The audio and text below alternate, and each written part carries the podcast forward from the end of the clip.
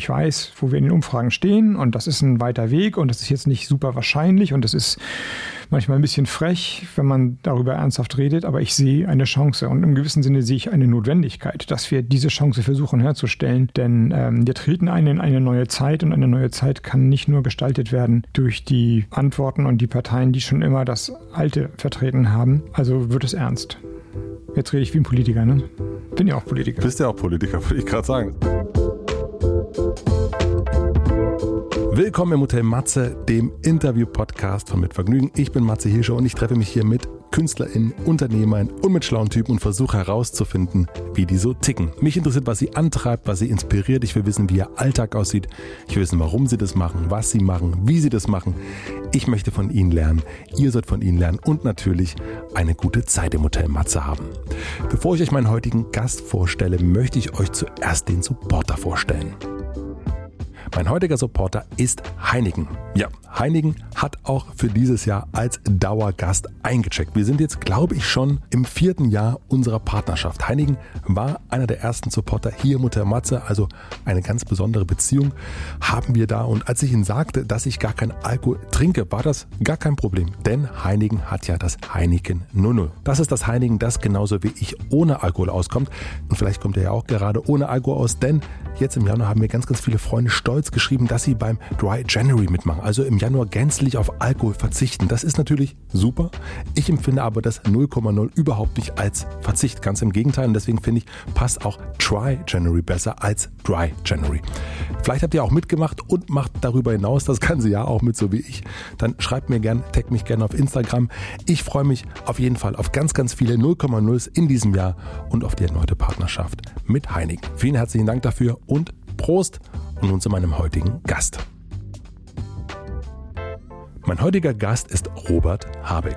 Seit 2002 engagierte sich bei den Grünen mit klassischer Ochsentour als Kreis-, Landes- und Fraktionsvorsitzender. 2012 wurde er stellvertretender Ministerpräsident Schleswig-Holsteins und Minister für Umwelt und Energiewende. Seit 2018 ist er neben Annalena Baerbock Bundesvorsitzender der Grünen. Dieses Jahr, also 2021, dürfte eines der aufregendsten Jahre seiner politischen Karriere werden, denn im Herbst ist Bundestagswahl und die Grünen, so sagt man zumindest, greifen nach der Macht. Ob allerdings Robert Habeck oder Annalena Baerbock den Schritt nach vorn für die Kanzlerschaft gehen, ist noch nicht kommuniziert. Also wer es von beiden wird, auch hier nicht. Aber es gibt genügend andere Dinge zu besprechen. Ich wollte zum Beispiel wissen, woher seine Zuversicht kommt, für die eventuellen Aufgaben gewappnet zu sein. Denn Regieren, das ist schon ein sehr, sehr hoher Berg, der da aktuell zu besteigen ist. Wir sprechen über die wichtigsten Punkte auf der Agenda der Grünen, über sein Verständnis, sein eigenes Verständnis von Macht und über sein neues Buch von hier an anders. Robert ist das zweite Mal zu Gast. Beim ersten Mal hat es zwischen uns, würde ich sagen, nicht ganz so gefunkt. Dieses Mal ist es aber anders. Wir haben uns schon Ende 2020 getroffen mit wesentlich mehr Ruhe, wesentlich mehr Zeit und besserer Laune als beim ersten Mal. Ich freue mich auf das neue Jahr und bin sehr gespannt, was alles in diesem kleinen Hotel so passieren wird, wer alles einchecken wird.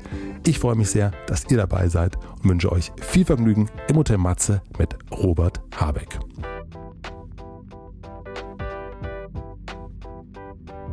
Wie geht's dir? Mir geht's persönlich sehr gut. Und ist das jetzt schon, geht schon los? Ich habe schon angemacht. Also okay, alles klar. Ja, nee, geht's persönlich super. Politisch, gesellschaftlich, da macht man sich ein paar Sorgen. Was sind deine größten Sorgen? Oh, direkt voll rein. Voll rein.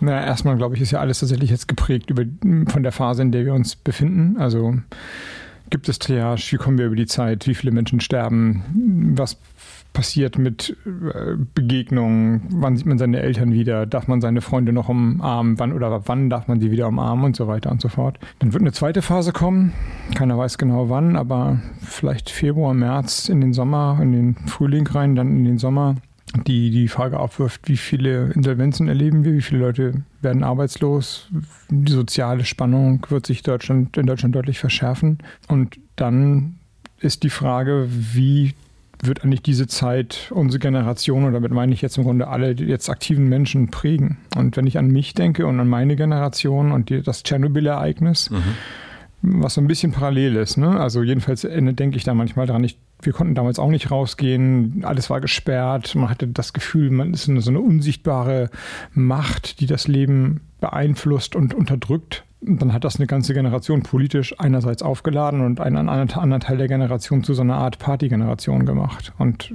das Ach, ist jetzt eben mir nicht klar, was daraus wird. Wenn das jetzt vorbei ist, Aha. fliegen alle wie bescheuert nach Barcelona, weil man wieder fliegen kann und konsumieren und äh, feiern, als gäbe es keinen Morgen, einfach um das zu kompensieren. Oder verändert das die Gesellschaft im Sinne von, wir müssen gar nicht nach Barcelona fliegen. Wir haben ja gesehen, es geht auch ohne. Man kann auch ein bisschen, ist nicht alles nur äh, super gewesen, wir können auch mit weniger glücklich sein. Das weiß ich nicht genau und wahrscheinlich beides am Ende. Du hast ja gerade gesagt, äh, persönlich geht es dir gut und äh, gesellschaftlich macht man sich Sorgen. Ähm, wie trennst du das? Also wie gelingt dir das, dass du in dieser Zeit, dass du sagen kannst, okay, das bin ich, Robert, mir geht's gut. Also was, was schließt du da ein? Also als, als politische Person trennt man das nicht. Ähm, wenn ich drüber nachdenke, was tue ich, dann denke ich über die Corona-Situation inklusive der wirtschaftlichen Folgen nach. Wenn ich äh, drüber nachdenke, was schreibst du, dann schreibe ich Bücher, die versuchen, die gesellschaftliche Situation zu reflektieren. Wenn ich drüber nachdenke, was machst du mit deinem Tag, dann wird er strukturiert durch die politischen Ereignisse. Aber es gibt natürlich auch einen, einen Kern von Persönlichkeit, der sich dann über das Private definiert, über ähm, über die Gespräche, über das Sehen seiner Kinder. Und bei uns sind alle gesund bisher geblieben und ähm, also in der engeren Familie und, und ich selbst bin auch gesund. Und deswegen geht es ganz gut. Hat sich das 2020 verändert für dich ein bisschen der Blick, also oder, oder beziehungsweise diese Trennung? Ich kann das jetzt nur so von mir sagen, dass ich irgendwann gemerkt habe, okay, da draußen meine Güte, was ist da los? Ist ja Wahnsinn. Und äh, schnell eigentlich in so einem Duktus, ach, alles, alles schwierig, hängende Schultern. Und dann aber um mich geguckt habe und gedacht, ich sehe meinen Sohn wahnsinnig häufig, ich sehe meine Frau total oft. Wir sind hier in einer Kleinstadt gerade, weil wir nicht in Berlin sein wollten. Wenn ich alles mal ausblende und nur das angucke, was ich gerade in meinem Blickfeld habe, geht es mir eigentlich fantastisch. Ja, wahrscheinlich hast du aber auch im gewissen Sinne einen privilegierten Job oder eine privilegierte Möglichkeit. Ich jedenfalls würde das für mich sagen und behaupten. Definitiv ist das Gegenüber so. anderen jedenfalls. Ja. Ich muss es, ich würde es mal ein bisschen wegholen von meiner, von meinem persönlichen Erleben. Was sich geändert hat oder was ich verstanden habe in diesem Jahr, ist, dass wenn man eine öffentliche Person ist, man nie privat unterwegs ist. Das ist eine Veränderung gegenüber dem, was ich vorher gedacht habe und erlebt habe. Ich war immer ein Politiker, der gesagt habe, Menschen wählen Menschen und die haben auch ein Recht zu erfahren, was das für Menschen sind, wie man, wie man ist, woran man glaubt, worauf man sich freut, worüber man sich ärgert. Ähm, dieses, diese neutrale Form von Valomat-Politik. Also es gibt sozusagen eine neutrale Benutzeroberfläche und wir müssen nur Ja, Nein, Ja, Nein, Nein eintippen und dann wissen wir, was die politisch richtige Haltung und Antwort ist. Das war eigentlich nie meins. Ich glaube, und so funktioniere ich auch, dass ich extrem ja, beeinflussbar im gewissen Sinne. Und das ist ja aber auch was Schönes von den Hoffnungen und den Leidenschaften von anderen Menschen bin. Und im besten Fall kann ich das dann ja auch mal zurückgeben und äh, auslösen. Aber das ist was Politisches. Mhm. Und in den letzten zwei, drei Jahren, würde ich sagen, ich, ist mir das klar geworden, dass, es, dass ich weder als Robert gesehen werde, so wie ich mich selber wahrnehme, noch versuchen sollte, der zu sein. Sondern ähm, dass, die, dass dieses Versuchen zu sein, jetzt wird es kompliziert, aber dieses Versuchen zu sein, das beschreibt im Grunde schon das Problem. Du bist immer in einer objektiven Rolle. Und du fragtest mich, hat sich das verändert? Ja. ja. Hat, es hat sich verändert. Es ist sehr viel bewusster mir, dass man immer gesehen wird als jemand. Ja. Ich hatte gestern ein Gespräch mit der Tennisspielerin Andrea Petkovic. Mhm. Die hat ein Buch geschrieben, super Buch. War auch schon hier zu Gast, ja. Ja, es ist, ist eine super beeindruckende Frau, finde ich, sympathisch und klug und aber mit, mit einer unfassbaren Energie. Und ich habe sie gefragt, ihr Buch ist ganz fein beobachtet, ein ganz leises Buch über ganz viele kleine alltägliche Dinge und sie spielt Tennis ja, muskulös, aggressiv nach vorne. Also man hätte eigentlich erwartet, wenn sie ein Buch schreibt, wie sie Tennis spielt, sie schreibt ein Buch, wo die Autos explodieren und äh, keine Ahnung, jede Nacht Exzess und so. Und es ist genau das Gegenteil geworden. Und ich fragte sie danach und sie sagte, ähm, als Tennisspielerin bin ich so. Meine Rolle als Tennisspielerin ist die, oder ich als äh, ich in, in der als Person als Tennisspielerin. Ich glaube, so hat sie es formuliert. Ich als Person als Tennisspielerin. Und so meine ich es ungefähr, dass man einen Rollenplural hat, verschiedene Rollen ist, man ist schon der gleiche, aber in bestimmten Funktionen bleibt man immer in einer Zuschreibungswelt verhaftet. Ja. Und am Ende will man von Petkovic sehen, dass sie den Ball trifft und nicht, wie sie damit hadert, dass sie ihn vielleicht nicht trifft. Und von Politikern willst du halt am Ende immer Antworten haben und äh, nicht ewige Skrupel oder so. Und ähm, das klingt wie eine komplizierte Übung, ist aber eigentlich relativ klar und relativ leicht, wenn man sich das nur mal klar macht. Ja, ich habe also dein Buch, ich habe noch nicht alles gelesen, aber einiges davon und da geht es auch um Macht und das Bild von Macht und das ist es ja auch so ein bisschen, welche Bilder haben wir, aber da würde ich ein bisschen später drauf zukommen. Ich habe ähm, über dieses Rollenthema mit Doris Dörrie mal gesprochen, Regisseurin, Buchautorin. Und sie sagte, sie hat in dem Moment, sie ist zur Tankstelle gefahren und hat sich auf dem Cover vom Spiegel gesehen. Mhm. Und da wusste sie, es ist vorbei. Es gibt nicht mehr, es gibt jetzt ein, ein es gibt jetzt zwei Dorisse sozusagen. Einmal das, wie ich von außen gesehen werde und ich werde dem nie entsprechen können und die ganz private. Und sie wusste genau noch die Tankstelle, sie wusste genau den Moment, sie konnte das ganz genau erzählen. Hast du auch so einen Moment, wo du gemerkt hast, jetzt ist es mir ganz bewusst, dass es so ist? Ja, aber ich habe zwei Jahre gebraucht, um das zu verstehen, um jetzt mit dir darüber mhm. zu reden. Und äh, so ganz präzise habe ich es wahrscheinlich immer noch nicht formuliert. Ähm, ich hatte so einen Moment, äh, Anfang 19 muss es gewesen sein, da ist ja mein Facebook-Account gehackt worden und ja. die gesamte Kommunikation meiner Familie war dann auf einmal bei irgendwelchen rechten Netzwerken im Internet und alle Journalisten haben das gelesen, guckten mich immer ganz treuherzig an und sagten, ja, Herr Habeck, es tut uns leid, wir gucken gerade, was Sie im Internet bestellt haben durch tut uns leid, wir müssen das halt so machen. Es könnte ja was Illegales dabei gewesen sein, war alles total pießig und so, aber glaube ich jedenfalls. Und äh, so, aber das war halt ein, da war ich dann auch auf dem Spiegelcover. Gleichzeitig hatten wir ein Interview Doppelinterview oder ich hatte ein Interview in der Frankfurter Allgemeinen Sonntagszeitung und die Bild-Zeitung oder Bild am Sonntag hat über die Grünen berichtet. Und ich bin durch den Zug gegangen und die Leute lasen entweder den Spiegel mit mir auf dem Cover, die Frankfurter Allgemeine Sonntagszeitung oder die BAMS. Und immer war ich da, ich bin durch den Zug gegangen und sah mich permanent in drei verschiedenen Zeitungen. Und ich, oh ich weiß genau, dass ich dachte, ey, wie abgefahren ist das denn? Guck mal, da sieht einer aus wie du und ist auf allen Zeitungen. Das ist ja verrückt. Mhm. Ich habe das überhaupt nicht auf mich bezogen. Mhm. Und zwei Jahre später ist mir aber klar, dass damit äh, diese, diese, dass es nichts mit mir zu tun hat, dass ich da drauf bin, sondern das ist eine Rollen. Leute sehen was in mir oder in einem in Doris Dörrie, in Petkovic und so weiter, wenn man da ist. Und äh, das soll man auch selbst sein, aber man, man ist es im, man kommt nie aus der, aus dem, was die Leute sehen, raus. Und man kann dem auch gar nicht entsprechen. Das Doch, man muss es annehmen, glaube ich. Also ah. wenn Doris Dörrie, wenn ich das richtig verstanden habe, gesagt hat, jetzt ist es vorbei, bin ich jetzt, da habe ich verstanden in diesem Jahr zu sagen, okay, da, das musst du wollen. Ja, du kannst nicht davor zurückschrecken. Und das hat aber nichts mehr mit persönlicher Eitelkeit zu tun, mhm. im Sinne von, oh, guck mal, ich bin auf dem, auf dem Spiegelcover drauf, sondern ähm, so ist es halt. Also es ist eine gewisse Neutralisierung im, im persönlichen Erleben. Mhm.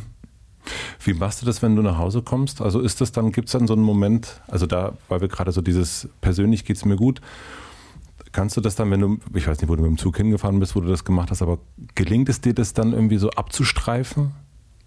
Ja, das ja. ist tatsächlich so. Also das, das, ist sozusagen die Konsequenz auf der Rückseite davon, wenn du so willst. Ähm, so sehr ich nicht mehr damit hadere, wenn das Bild der Öffentlichkeit nicht meinem Bild von dir selbst entspricht, sondern es einfach so ist. Das ist Teil, das ist Teil der Teil des Lebens jetzt. Ja. So sehr lasse ich die öffentliche Zuschreibung auch nicht mehr mit mir nach Hause gehen. Mhm. Also das ist dann sozusagen auch getrennt. Das ist ein Stück weit der Preis oder der, der, ähm, die Konsequenz daraus, dass, ähm, dass wenn ich zu Hause bin, dann sind die E-Mails in der Regel gelesen in den Zugfahrten, die ich dann habe. Wenn ich die Tür zumache, dann bin ich auch zu Hause und ähm, na klar, ich muss dann auch arbeiten und telefonieren und es gibt noch irgendwelche Telefonkonferenzen, aber ähm, es gibt dann schon einen Raum von Privatheit, den ich auch besser verteidigen kann als vor, als ich noch, bevor ich dachte, alles fließt zueinander. Was ich gesehen habe 2020 von deiner Zeit zu Hause war ähm, viel Laufen. Also äh, wieder marathonmäßig unterwegs sein wollen, glaube ich, ne? Ja, ich wollte in Kopenhagen Marathon laufen, aber das ist dann abgesagt worden. Hättest du es geschafft? Geschafft hätte ich das. Die Frage ist, in welcher Zeit. Genau, deswegen. Welche Zeit wäre es gewesen? Ja, ich hatte mir vorgenommen, unter viereinhalb Stunden zu bleiben. Ja. Und alles, was besser wäre, wäre super. Das ist jetzt nicht so eine brutal schnelle Zeit. So, aber es ist so, dass ich mich nicht, also so, dass ich es okay finde. Was machst du, während du läufst? Also hast du Musik an, Podcasts, Hörbücher? Ähm, hat sich geändert. Ich bin ganz lange immer durch den Wald alleine gelaufen oder wo immer man dann langläuft, also ohne was zu hören. Hm. Hab, das war mir dann irgendwann zu langweilig. Wir dann habe ich angefangen, genau, Podcasts zu hören oder ähm, ja, teilweise in den ganzen Telefonkonferenzen, in denen ich war, dann, dann unterwegs zu sein. So, das ging auch. Ach, du hast, du warst in einer Telefonkonferenz? Ja, dann muss man beim Antworten muss man aufhören. Ne? Da musst du kurz sozusagen stehen bleiben und äh, wenn du die Zeit stoppst, die Zeit stoppen. Mensch, aber ja. der ist aber heute richtig, der ist heute richtig auf Zack heute. ja, es, aber ich meine, das sind ja dann immer locker eine Stunde, anderthalb, zwei Stunden ja. und ähm, ne, es geht ganz gut. So, das habe ich noch nicht gehört, dass das jemand macht. Das ist gut, das ist eine gute Strategie. Was hast du 2020 gelernt? Habe ich gesagt, dass, äh, also wenn es, was hast du gelernt, hm, wenn die Frage du? persönlich gemeint ja. ist, dann, ähm, dass, dass ich mir nicht mehr so einen Kopf machen soll, wie das öffentliche Bild und meine eigene Selbstvernehmung zusammenpasst, sondern dass es einfach verschiedene äh, verschiedene Bilder sein können und dass das auch fein so ist. Ah, ich habe gedacht, dass es 2019 schon so war. Aber nee, das, da habe ich sozusagen gesehen, mhm. aber irgendwie gedacht, ich muss das Ganze zusammenhalten. Ich habe ja gesagt, mein, mhm. mein eigentlich mein ursprünglicher Impuls ist in der Politik, musst du Mensch sein und dich sozusagen auch mit der ganzen Menschlichkeit darstellen, zeigen, das zulassen und ähm, auch der Kritik standhalten beziehungsweise der Hoffnung, die das auslöst, das zu machen. Und in 2020 denke ich, das ist noch immer richtig, aber dadurch bildet sich was Neues, was vielleicht gar nicht, das ist, was gar nicht mit dir, wie du dich selber fühlst, nur was zu tun hat. Es gibt eine Art Trennung von der ganz, der ganz privaten Person und der, der öffentlichen Erwartung. Du hast geschrieben, dass äh, deine Vorstellung von Politik ist, die Distanz zu Menschen zu verringern. Wie ist dir das gelungen in dem Jahr? Also in, natürlich äh, ja. äh, zu Hause zu sein oder in. Die, also ich meine, das sagt schon die Metapher, ne? Distanz verringern war für 2020 jetzt nicht die beste Möglichkeit, sondern wir sollen Distanz halten. Und ähm, das kommt ja aus dem Buch, ähm, das die gesellschaftliche Situation jetzt reflektiert und dass ich geschrieben habe während dieser Distanzhaltezeit im Kern, also im Kern in den Sommerferien. Und ich glaube, dass das für die Gesellschaft, für meine Partei und auch für mich persönlich eben nicht möglich war, Distanz zu verringern. Natürlich machen wir, wie alle anderen auch, diese Videokonferenzen. Wir machen digitale Parteitage. Wir machen sehr erfolgreich digitale Parteitage. Aber, und da passiert natürlich auch was und es gibt auch immer Informationsaustausch und im besten Fall springt auch mal ein Funke über. Aber dass es die Distanz verringert, das würde ich nicht behaupten. Das ist wie wenn man nachher Netflix guckt oder so. Und ich glaube, man guckt distanzierter auf Politik, wenn man die Menschen eben nur hinter einem Bildschirm erlebt. Insofern war das für die Form von Politik, wie ich sie eigentlich will, wie ich sie für notwendig halte, dass Menschen in einem, in einem gemeinsamen Raum, und zwar nicht in einem virtuellen Raum, die gleichen Inhalte diskutieren, die gleichen Erfahrungen miteinander teilen, nicht das beste Jahr. Und auf Dauer sicherlich für die Gesellschaft, für die Demokratie ist das kein guter Zustand, den wir gerade haben. Ist dir das irgendwie oder euch auch als Partei gelungen? Also du hast gerade gesagt, ne, digitaler Parteitag und natürlich ist logischerweise, wenn ihr miteinander sprecht in Zoom-Konferenzen oder digitale Konferenzen, dann funktioniert das. Ähm, aber konntest du in irgendeiner Form mit den Menschen da draußen kommunizieren? Habt ihr da auch einen Weg gefunden?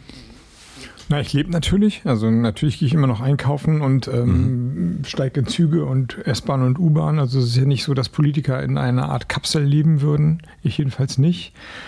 Ähm, politische Veranstaltungen waren nur in einer ganz kurzen Zeit möglich, Bis, also draußen, und mh. zwar im Wahlkampf in Nordrhein-Westfalen. Da gab es so ein Zeitfenster, wo mit der gebotenen Distanz alles immer draußen, auch Veranstaltungen und Firmenbesuche und Bauernhofbesuche und so weiter möglich waren. Und das waren vielleicht äh, drei, vier Wochen oder so. Und die erinnere ich aber auch noch als intensive Wochen, weil ich da gemerkt habe, wie viel mir gefehlt hat davor. Diese digitalen Formate, äh, Webinare, GoToMeeting, Konferenzen. Wie gesagt, es funktioniert, man kann den Informationsaustausch sicherstellen.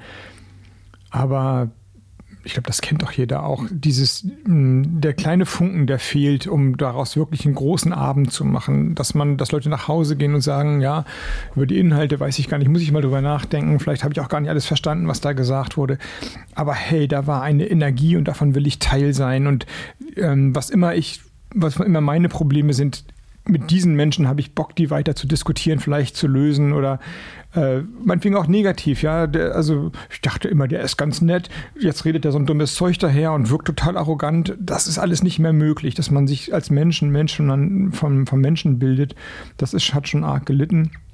Und deswegen ist mein, meine Form von Politik, wie ich sie eigentlich will, ein bisschen unter die Räder gekommen im Jahr 2020. Mit der Ausnahme Nordrhein-Westfalen. Und welche neuen Sachen sind entstanden dadurch?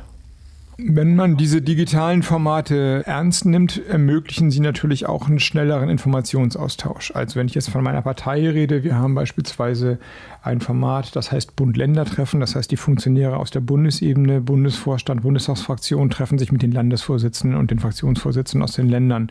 Das heißt, aus allen Bundesländern reisen einmal im Quartal 30, 45 Leute nach Berlin ja. und aus Berlin kommen auch nochmal 15, 20 Leute, ging jetzt alles nicht, also haben wir das digital gemacht.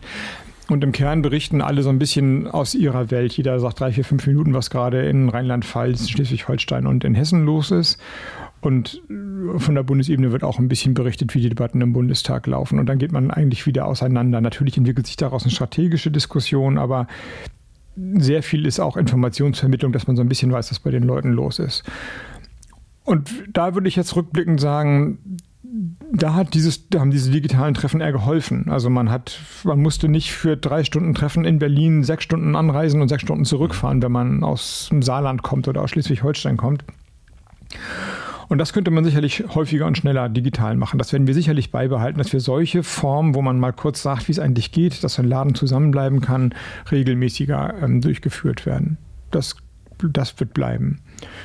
Aber es darf es nicht ersetzen. Es darf das, ich meine, ich weiß nicht, wie das bei euch ist, aber die, die Gespräche am, an der, an, am Kaffeeautomaten, wo man die, das Zurufen, dass man jetzt seine Kinder abholen muss und dann das kurze Gespräch darüber, was gerade in der Schule los ist. Und daraus kommt dann eine Gegenantwort und daraus kommt dann der Gedanke, in der Bildungspolitik irgendwas Neues zu machen oder man berichtet darüber, wie mühselig, wie mühselig der Weg zur Arbeit war in den öffentlichen, in öffentlichen Verkehrsmitteln oder warum die Straße schon wieder fürs Fahrrad gesperrt war. Und daraus kommt dann der Gedanke mhm. fürs Verkehrs, für die Verkehrspolitik. Das, das Unkontrollierbare, das Kreative, das leidet doch ganz schön. Und ähm, deswegen sage ich, man kann ein paar Sachen sicherlich beibehalten und ich glaube, das wird uns auch ökologisch gut tun, nicht für jeden, für jede zwei Stunden Meeting immer quer durch die Republik zu fahren. Aber ähm, sind eben verschiedene Formate, die da, das eine gewinnt oder jedenfalls leidet es nicht darunter und man kann es auch häufiger machen, aber das Unmittelbare, das Distanzverringernde, das Gemeinsame, das leidet doch sehr. Wir sind jetzt ja quasi auf der Türschwelle ins neue Jahr, mit einem Fuß schon drin, mit dem anderen noch im, im, im alten, könnte man sagen. Was siehst du da als erstes, wenn du auf das Jahr guckst, auf 2021? Ich sehe die Bundestagswahl. Ja. Das ist natürlich nicht das erste, sondern die ist im September. Aber das ist jetzt äh, für mich das große Ding. Und du hast vorhin nach der privaten Person gefragt und, äh, und der öffentlichen. Und an der Stelle verschmilzt es halt total. Also alles, was wir die letzten Jahre gemacht haben, läuft auf dieses Datum zu so viel persönliches Glück und äh, persönliche Erfahrungen man gesammelt hat. Am Ende geht es nicht um persönliche Erfahrungen sammeln, sondern um Gestaltung von Wirklichkeit und die geht eben besser durch ein Amt, durch die Exekutive. Und ähm, das Ganze hat nur Sinn, der ganze Anlauf, der ganze Höhenflug, wie es immer heißt, ist ja nun schon sehr stabil der Grünen, wenn es uns, mir gelingt, die Grünen in die Regierung zu führen. Anspannung doll? Anspannung nicht. Lust, Leidenschaft, Vorfreude im gewissen Sinne. Spannung auch, aber nicht angespannt im Sinne, oh, was kommt da auf uns zu, sondern eher eine große Bereitschaft, sich dem jetzt auszusetzen. Ja, du hast gesagt, ich glaube, es war bei Maischberger, dass du das Rüstzeug dafür hättest. Also der große Elefant im Raum, die, die Eventualität, Kanzlerschaft und so weiter und so fort. Ähm, was ist das Rüstzeug? Du hast da einen schönen kurzen Satz gesagt, aber den können wir, den haben wir ein bisschen mehr Zeit. Ja, das ist vor allem äh, quasi gegen die Intention interpretiert worden. Ich wollte darauf hinaus, dass ähm, das Kanzleramt für die nächste Legislatur so was Großes ist, dass eigentlich niemand, der bei Sinn und Verstand ist, von sich sagen kann, ich kann das. Ja. ja. was kommt da an Aufgaben zu? Welche Entscheidungen müssen getroffen werden? Entscheidungen über Wirtschaftskrisen.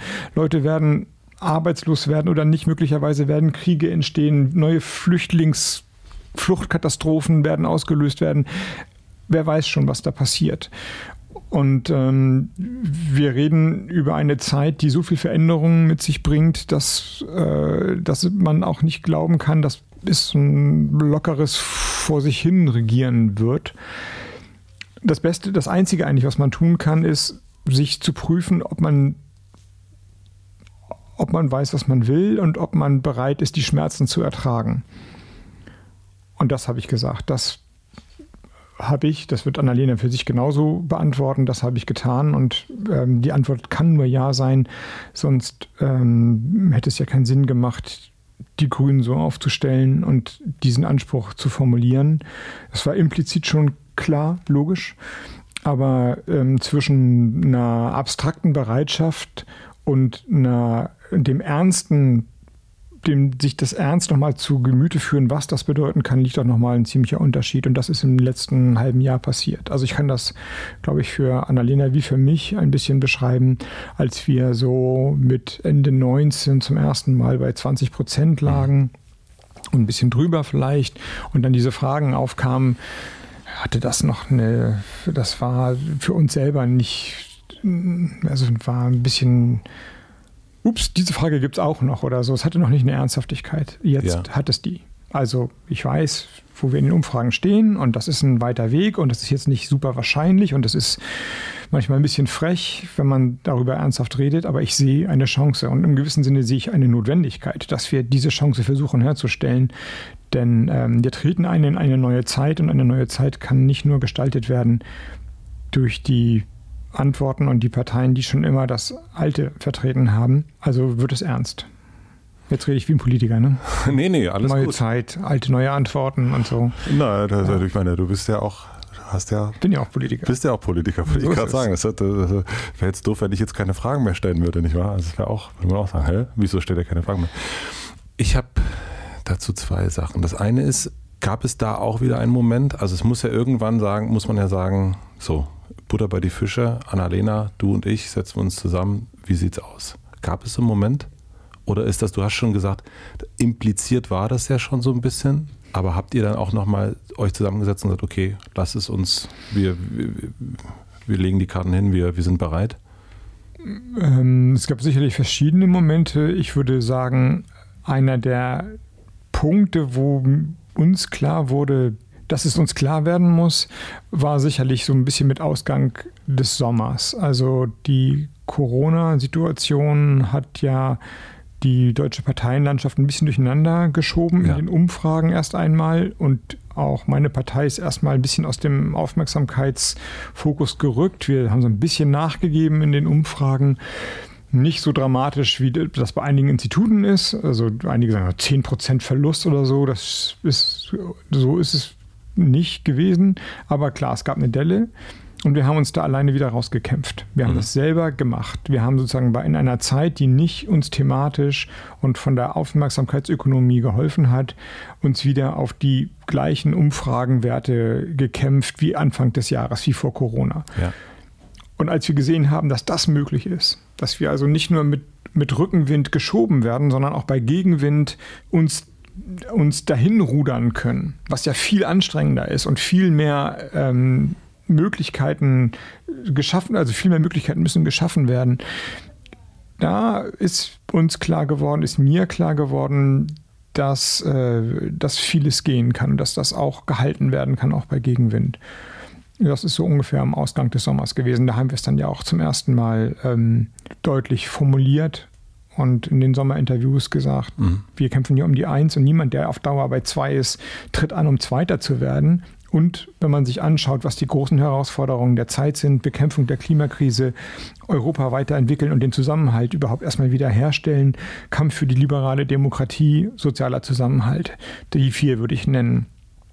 Da haben wir eine klare Agenda, da sind wir geschlossen, da sind wir geschlossener als unsere politischen Mitbewerber und in allen Vieren zusammen auch die einzige Partei, die eigentlich ähm, einen Kompass hat.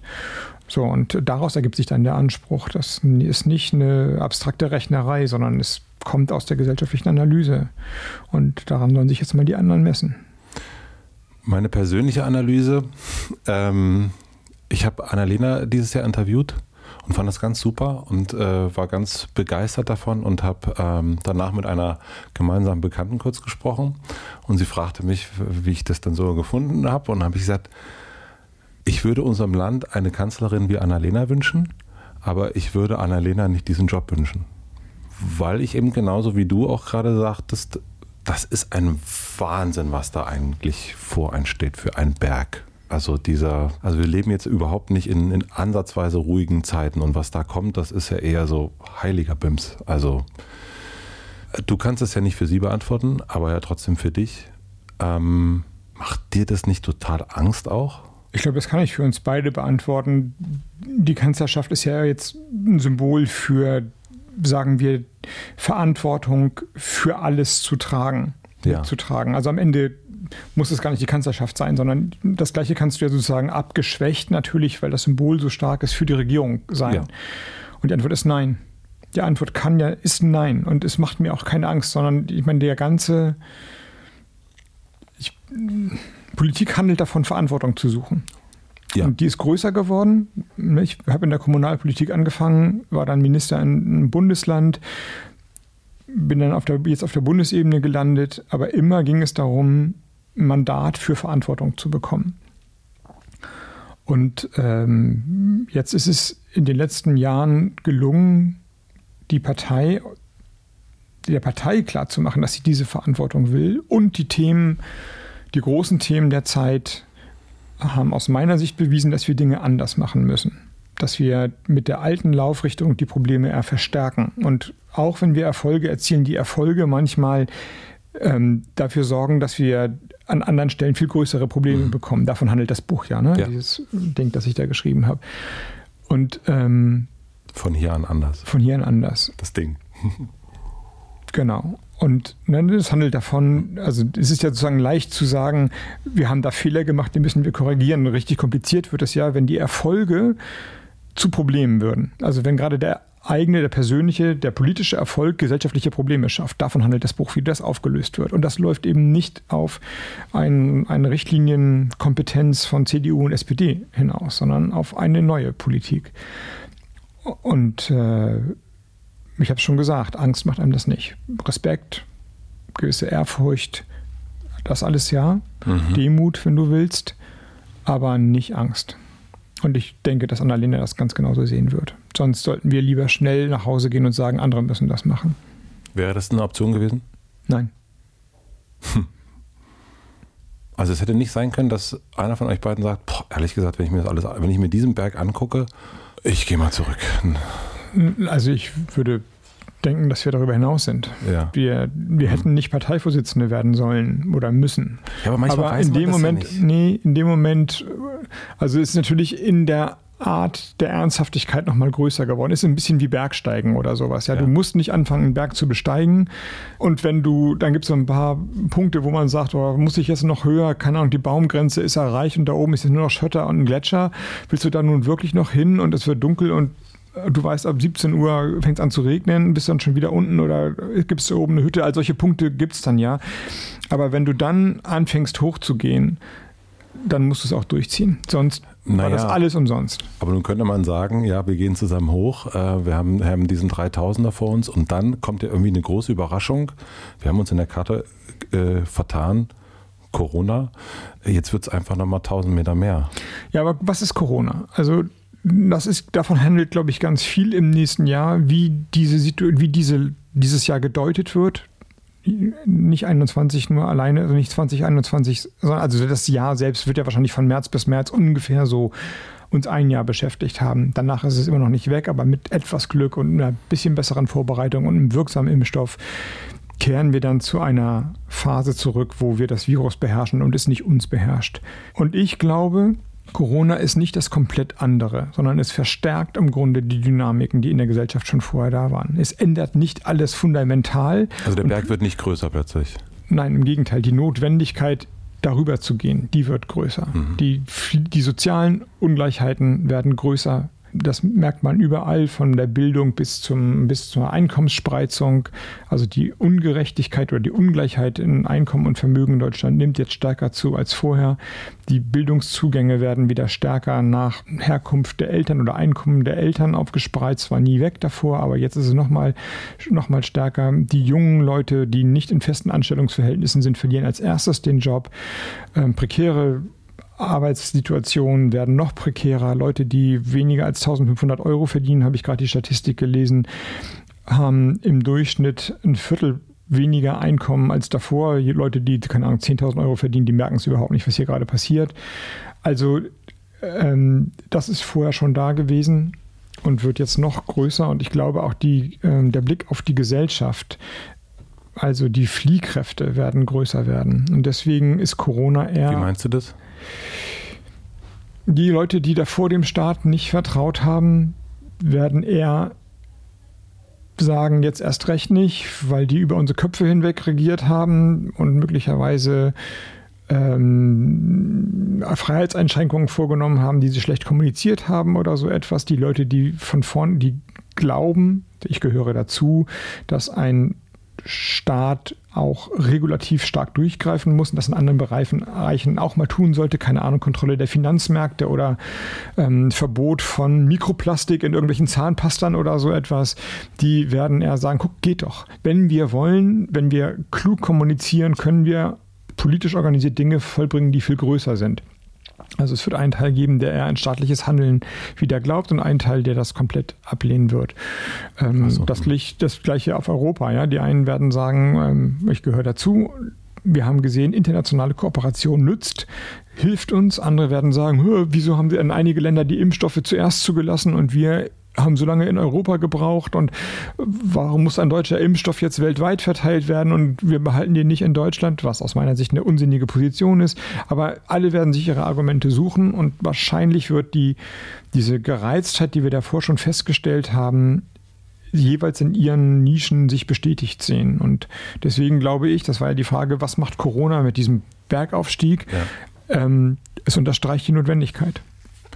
Du hast im Buch geschrieben, eine Zahl war da drin, ähm, ich, 41 oder 42 Prozent glauben nicht an die Demokratie. Hm. Genau, es gibt. Ähm, Boah, das hat mich so ein bisschen. Äh, besorgt. Das ist jetzt gerade ein bisschen korrigiert worden durch, die, durch eine Bertelsmann Stiftung mhm. Studie, die einen deutlichen Zuwachs an Vertrauen in die Demokratie festgestellt haben. Von wann war die Umfrage? Die war, also die, die ich in dem Buch mhm. zitiert habe, war dann von Anfang dieses Jahres ja. und die ist jetzt vom Ende dieses Jahres. Also im Moment sieht es so aus, und das sehen wir ja auch noch in den Umfragen, Zustimmungswerte für die Bundeskanzlerin, die CDU, die Regierung zu den Lockdown-Maßnahmen, als ob es ähm, eine große Zustimmung gibt. Ich traue dem Frieden nur nicht. Also ich traue, ich glaube nicht, dass diese Zahlen auf Dauer ähm, die Gesellschaft zusammenbringen. Das ist äh, schwer im Moment zu belegen mit den Umfragen selbst, aber in der, es gibt Indizien. Das eine Indiz ist die Wahl in den USA, Donald Trump. Jeder hätte gedacht, und das ist in Umfragen auch vorab gefragt worden, das Krisenmanagement war so katastrophal, jetzt wird der Typ weggewählt. Also ja. jeder, so, und im Grunde, er hat mehr Stimmen bekommen als bei seiner ersten Wahl. Also Gott sei Dank ist er knapp geschlagen worden. Aber eigentlich hat die Corona-Pandemie jeweils die unterschiedlichen Milieus nur stärker mobilisiert. Aber dass die Milieus groß die Anteile gewechselt hätten, das ist nicht der Fall gewesen. Ähm, in der Bertelsmann-Studie, die ich da zitiert habe, ähm, Demokratiemonitor heißt das Ding, ähm, gibt es eine, gibt es zwei Zahlen, die sich auch ein bisschen widersprechen und die die Spannung deutlich machen. Das eine ist dieses Vertrauen Sie der Demokratie. Da gibt es ein, eine Stärkung auch gegenüber der Studie, die ich da in meinem Buch zitiert habe. Und dann fragen Sie, wie, war, wie beurteilen Sie das Jahr 2020 oder die Erfahrungen 2020? Ja. Und die Antwort ist, jetzt muss ich sehen, dass ich nicht ein äh, unanständiges Wort nehme, aber sie ist sehr, sehr negativ. Also 2020 war einfach doof für, für, die ganz, für die ganz überwiegende Zahl von Menschen und trotzdem vertrauen sie der Demokratie und dem Staat und der staatlichen Handlungsfähigkeit. Das ist gut für den Moment. Ja. Aber für das, was danach kommt, wie wollen wir die Zukunft gestalten, welche Institutionen, welche Parteien kriegen das Mandat, ist alles offen, würde ich sagen. Und deswegen, ähm, deswegen ist ein Ausruhen auf, dieser, auf diesem Moment, der ja ein außergewöhnlicher ist. Jeden Morgen hören wir im Radio die Todeszahlen und die Statistiken, die wieder sagen, wir müssen stärker durchgreifen und so weiter. Natürlich wendest du dich dann den Instanzen zu, die im Moment durchgreifen können. Das ist, das ist ein bisschen eine optische Täuschung, die wir, glaube ich, im Moment erleben. Ist gut, wenn es anders kommt, aber wir sollten nicht in einer falschen Sicherheit glauben, dass diese optische Täuschung dann die Perspektive fürs nächste Jahr dominieren wird. Mhm. Also ist nächstes Jahr, also 2021. 2021 ja. ist alles offen. Das mhm. ist ein politisch so offenes Jahr wie wenige Jahre zuvor in der Geschichte der Bundesrepublik aus verschiedenen Gründen. Das ist das erste, die erste Bundestagswahl ohne amtierende Kanzlerin. Also seit Konrad Adenauer gibt es eine Bundestagswahl, ohne dass ein Amtsinhaber sein Amt verteidigt oder eine Amtsinhaberin, was erstmal die ganzen Narrative von den Parteien, vom Journalismus durcheinander bringt. Früher konntest du immer sagen, kann er sein Amt verteidigen? Mhm. Und im Zweifelsfall reichte zu sagen, sie kennen mich, hat Merkel ja zwei gegen Steinbrück weiß nicht, wann war das war, 2013, glaube ich, äh, so gesagt. Äh, oder keine Experimente. Jetzt ja. ist alles auf eine Art ein Experiment. Das kann keiner von den Amts, keiner von den Kandidaten der CDU jetzt behaupten und wer immer dann Kanzlerkandidat wird, auch nicht. Umgekehrt kann die Opposition auch nicht sagen, ja, wir mögen auch nicht alles richtig machen, aber die, Hauptsache die müssen weg, weil Frau Merkel schon gegangen ist. Also alles ist viel offener in der Anspracheform. Das ist das erste Mal, dass eine andere Partei außerhalb von SPD und CDU wirklich um die Macht kämpft. Wir haben schon drüber gesprochen. Ich weiß, was ich da sage. Ist ein weiter Wurf, aber ein möglicher. Gab es auch davor noch nicht ernsthaft diesen Anspruch. Dann kommt Corona dazu. Dann kommt die ökonomische Auswirkung von Corona dazu. Wir wissen nicht, in welcher wirtschaftlichen Verfasstheit das Land im Mai, im Juli oder im September ist. Wir wissen nicht, ob ähm, wieder der Weg zu Vollbeschäftigung eingeschlagen ist oder wir eine tiefe ökonomische Krise haben. Und am Ende wird vieles davon abhängen, wie wir mit den Situationen dann umgehen. Und das ist alles komplett offen. Deswegen äh, nichts muss, aber alles kann. Wir machen eine klitzekleine Pause für eine Werbung.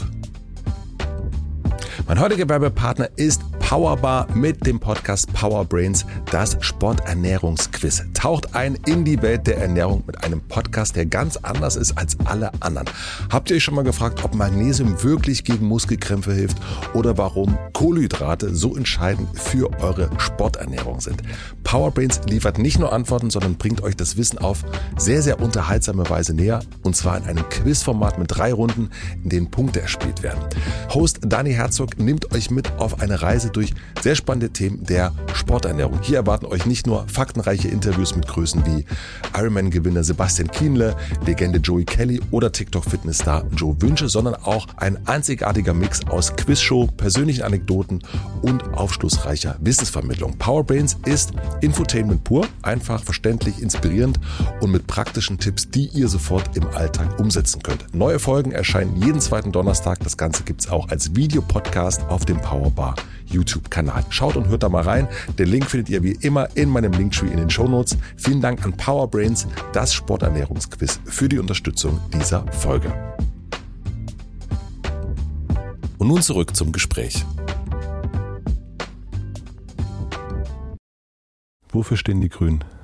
Für die Entschlossenheit, die großen Herausforderungen unserer Zeit zu gestalten und die Verantwortung dafür zu suchen. Und das ist die neue Antwort, dass wir uns den großen Verantwortung, großen Herausgaben auch stellen, um sie aus dem Zentrum der Gesellschaft für die Gesellschaft äh, zu lösen. Du hast erst gesagt, du hast erst vier schon genannt. Wollen wir die einmal nochmal durchgehen? Gern. Erste? Äh, die Klimakrise, die mit Klimakrise eigentlich falsch benannt ist. Ich habe schon an anderer Stelle gesagt. Menschheitskrise. Menschheitskrise. Ja, das, dem Klima ist es im Grunde schied egal, wie das Klima mhm. ist. Das Klima ist einfach, was es ist. Mhm wir sind darauf angewiesen, dass wir in einer halbwegs steuerbaren ähm, klimatischen Sphäre leben. Und damit meine ich den Globus. Also wenn Wassermangel, Wüstenausdehnung, ähm, Naturkatastrophen um sich greifen, dann trifft es immer Menschen Menschen werden leiden, werden gegen ihr Leid ankämpfen, werden ihre Heimat verlassen, Flucht, Fluchtbewegungen, Hungerkrisen, Auseinandersetzungen um Wohlstand, möglicherweise Kriege wird es geben. Und alles das wird äh, eine entspannte, liberal-demokratische Ordnung extrem unter Druck versetzen. Und äh, am Ende geht es von Überleben bis zu Leben in Freiheit. Und das wird eigentlich durch die Klimakrise verhandelt. Also eine Welt mit Eisbären und Pinguinen ist sicherlich eine bessere Welt, aber wir sind auch ganz eigennützig, selbst wenn uns die Eisbären egal wären, daran gebunden, das Klima, die Erderhitzung nicht davon galoppieren zu lassen. Und die entsprechenden Maßnahmen, CO2 einsparen, Ausbau der erneuerbaren Energien, neue Zielwerte für Deutschland verabschieden und einhalten, Mobilität an, vom Kopf auf die Füße stellen, dass wir die, das Freiheitsversprechen von Mobilität nicht durch ewige Staus und Genervtheit und Autofahrer gegen Radfahrer kämpfen, bezahlen. All das ist damit verbunden. Ich glaube, äh, Richard David Precht, der war bei ich glaube Maischberger oder Lanz, ich bin mir nicht ganz sicher. Und der sagt, ähm, SUVs in, Innenstadt, in Innenstädten verbieten, Inlandsflüge nur ab 500 Kilometer oder 400 Kilometer und Kreuzfahrt, Sach, äh, Kreuzfahrtschiffe, Kreuzfahrtfahrten verbieten. Und Maischberger nannte ihn, oder Lanz, ich weiß nicht, äh, radikal. Was sagst du dazu? Ich würde nicht über Autotypen und Gewichtsklassen mhm. reden, die kann man so regulieren, aber wohin die fahren, das muss dann sozusagen durch die Innenstadtordnung geklärt werden. Ich bin sehr für autofreie Innenstädte. Man sieht, ich bin ja im Fahrrad hierher gefahren, mhm. über so eine Fahrradstraße, die es in Berlin gibt, wie, wie gut es geht. Und in den deutschen Innenstädten braucht man eigentlich kein eigenes Auto. Das geht auch ohne und wer will, hat es dann eher als Statussymbol, glaube ich. Also die Innenstädte kann man sicherlich autofrei machen, solange man da noch nicht ist. Ist es mir erstmal egal, welche Fahrzeugtypen da durchfahren. Da will ich keine Typendiskussion führen. Grenzwerte für Flottenverbrauche, die müssen deutlich runtergesetzt werden, sodass ähm, der Anreiz, SUVs zu fahren, deutlich geringer wird. Aber wohin man damit fährt, ist mir dann eigentlich wurscht. Besser wäre, wir würden ähm, CO2-freie oder arme Fahrzeuge haben. Binnenflüge ist ein bisschen falsch definiert. Ich würde sagen, Kurzstreckenflüge insgesamt in Europa. Also von Amsterdam nach Düsseldorf ist genauso blöde zu fliegen wie von, ich weiß nicht, Nürnberg nach München ja. oder so. Ähm, da sollte man schon den europäischen Raum insgesamt sehen. Aber ich würde auch als Hausmarke, also als, als Zielpeilung sagen, alles, was man mit dem Zug in gleicher Geschwindigkeit plus einer Stunde mehr erreichen kann, sollte nicht geflogen werden. Und das sind dann ungefähr 400, 500 Kilometer. Das in der Tat sollte nicht mehr zugelassen werden. Sind im Übrigen die ähm, Luftverkehrsgesellschaften gar nicht dagegen. Das sind Flüge, die nur Zusatzkosten verursachen. Ja. Die nehmen diese Flüge nur als Zubringerflüge für dann die Überseeflüge. Also man, und die haben halt immer Angst, wenn man nicht mehr von Nürnberg nach München fliegen kann, aber von Nürnberg nach Mailand, dann fliegen eben alle von Nürnberg nach Mailand, weil sie von da aus dann nach wo immerhin fliegen wollen oder können und nicht umsteigen wollen von der Bahn. Aber wenn man das insgesamt regelt, europaweit regelt, hat man das Problem eigentlich auch gelöst. Und ähm, ich glaube, die Kreuzfahrten werden, also viele Leute werden sehr skeptisch sein, jetzt wieder Kreuzfahrten zu machen, weil das so ein schlechtes Image und so, eine Brutstätte der Pandemie war. Ich glaube, das hat sich, das wird sich von alleine deutlich, deutlich regulieren. Und würdest du denn aber sowas, also nehmen wir mal an, ihr ähm, habt eine große Mehrheit, was würdest du dann machen? Würdest du dann sagen, so wir machen jetzt wir setzen das jetzt einfach durch. Wir sagen jetzt hier 400 bis 500 Kilometer europaweit, das machen wir jetzt. Ja, wenn man sich das genau anschaut, wird es natürlich immer komplizierter, weil äh, man europaweit, muss man halt europaweit vereinbaren und gerade die Luftfahrt ist sehr internationalisiert. Aber da, wo wir es können, ja, und da, wo wir es nicht alleine können, darum kämpfen. Klar. Mhm. Und zwar kämpfen, meine ich kämpfen. Also Deutschland hat eine unglaubliche Möglichkeit, international Einfluss auszuüben, weil es diese große wirtschaftliche und Verbraucherkraft hat. Und wenn es bereit ist, was zu geben, also auch abzugeben, Europa zu stärken, dann kann es auch was fordern dafür. Wir haben halt eine, wir kommen aus einer politischen Phase raus, wo die deutsche Politik gerade in Bezug auf Europa sich quasi im Gegensatz zu Europa definiert hat. Also das ist nicht im deutschen Interesse. wurde ganz, das war sozusagen ein stehender Satz. Das deutsche Interesse ist allerdings zuallererst, dass Europa funktioniert. Der Gegensatz zwischen einem europäischen Interesse und einem deutschen Interesse, der ist genau das Problem. Der, der kann eigentlich nicht aufrechterhalten werden. Bezieht sich jetzt ja vor allem auf die finanz- und fiskalpolitischen Fragen. Also ist Deutschland bereit, dem Euro, den Euro zu einer echten Währung zu machen, mit seiner Bonität, mit seiner Wirtschaftskraft dafür zu, dazu beizutragen, dass über den Euro Anleihen gezeichnet werden mhm. können für Europa. Das, darum hat sich ja der Streit gerankt und diese Anleihen dann genutzt werden, um in Europa zu investieren. Bis zu Corona hieß es immer nein, das wollen wir nicht, kein Marsch in die Verschuldungsunion. Das ist aber für Europa eine schlechte Nachricht. Wenn die, das stärkste Land nicht bereit ist, gemeinsame Risiken abzumildern und zu tragen, dann werden die schwachen Länder halt immer die Verlierer sein. Wenn ein Land, das Exportweltmeister ist, also darauf angewiesen ist, dass andere Staaten seine Güter kaufen, diese anderen Staaten nicht in den Zustand von einigermaßen Kaufkraft versetzt, dann bleibt es am Ende selber auf seinem Exportzeugs hängen. Und so war die Politik und das war eine falsche Politik. Das hat sich jetzt ein bisschen für den Moment durch Corona geändert. Es gibt jetzt diesen sogenannten Recovery Fund, also eine, ein großes Investitionsprogramm für Europa, weil Deutschland da mitgezogen hat. Wenn man das verstetigen würde, wenn man sagt, das nehmen wir jetzt als Lernschritt und als Ansage für die nächste Zeit, dafür wollen wir aber auch ökologisch vorankommen. Dafür wollen wir aber auch dann die Binnenflüge äh, in Europa, also europäische Binnenflüge, Kurzstreckenflüge unter 500 Kilometern sein lassen, dann hat man eine Verhandlungskraft. Und so muss es gehen. Du hast das in einem Kapitel geschrieben, da ging es um Bildung. Da ging es als ein, ein Kernsatz war äh, Bürokratie überwinden. Die Kritik, die gerade an der Klimapolitik betrieben wird, ist eigentlich ja genau die, dass es zu viel Bürokratie hat.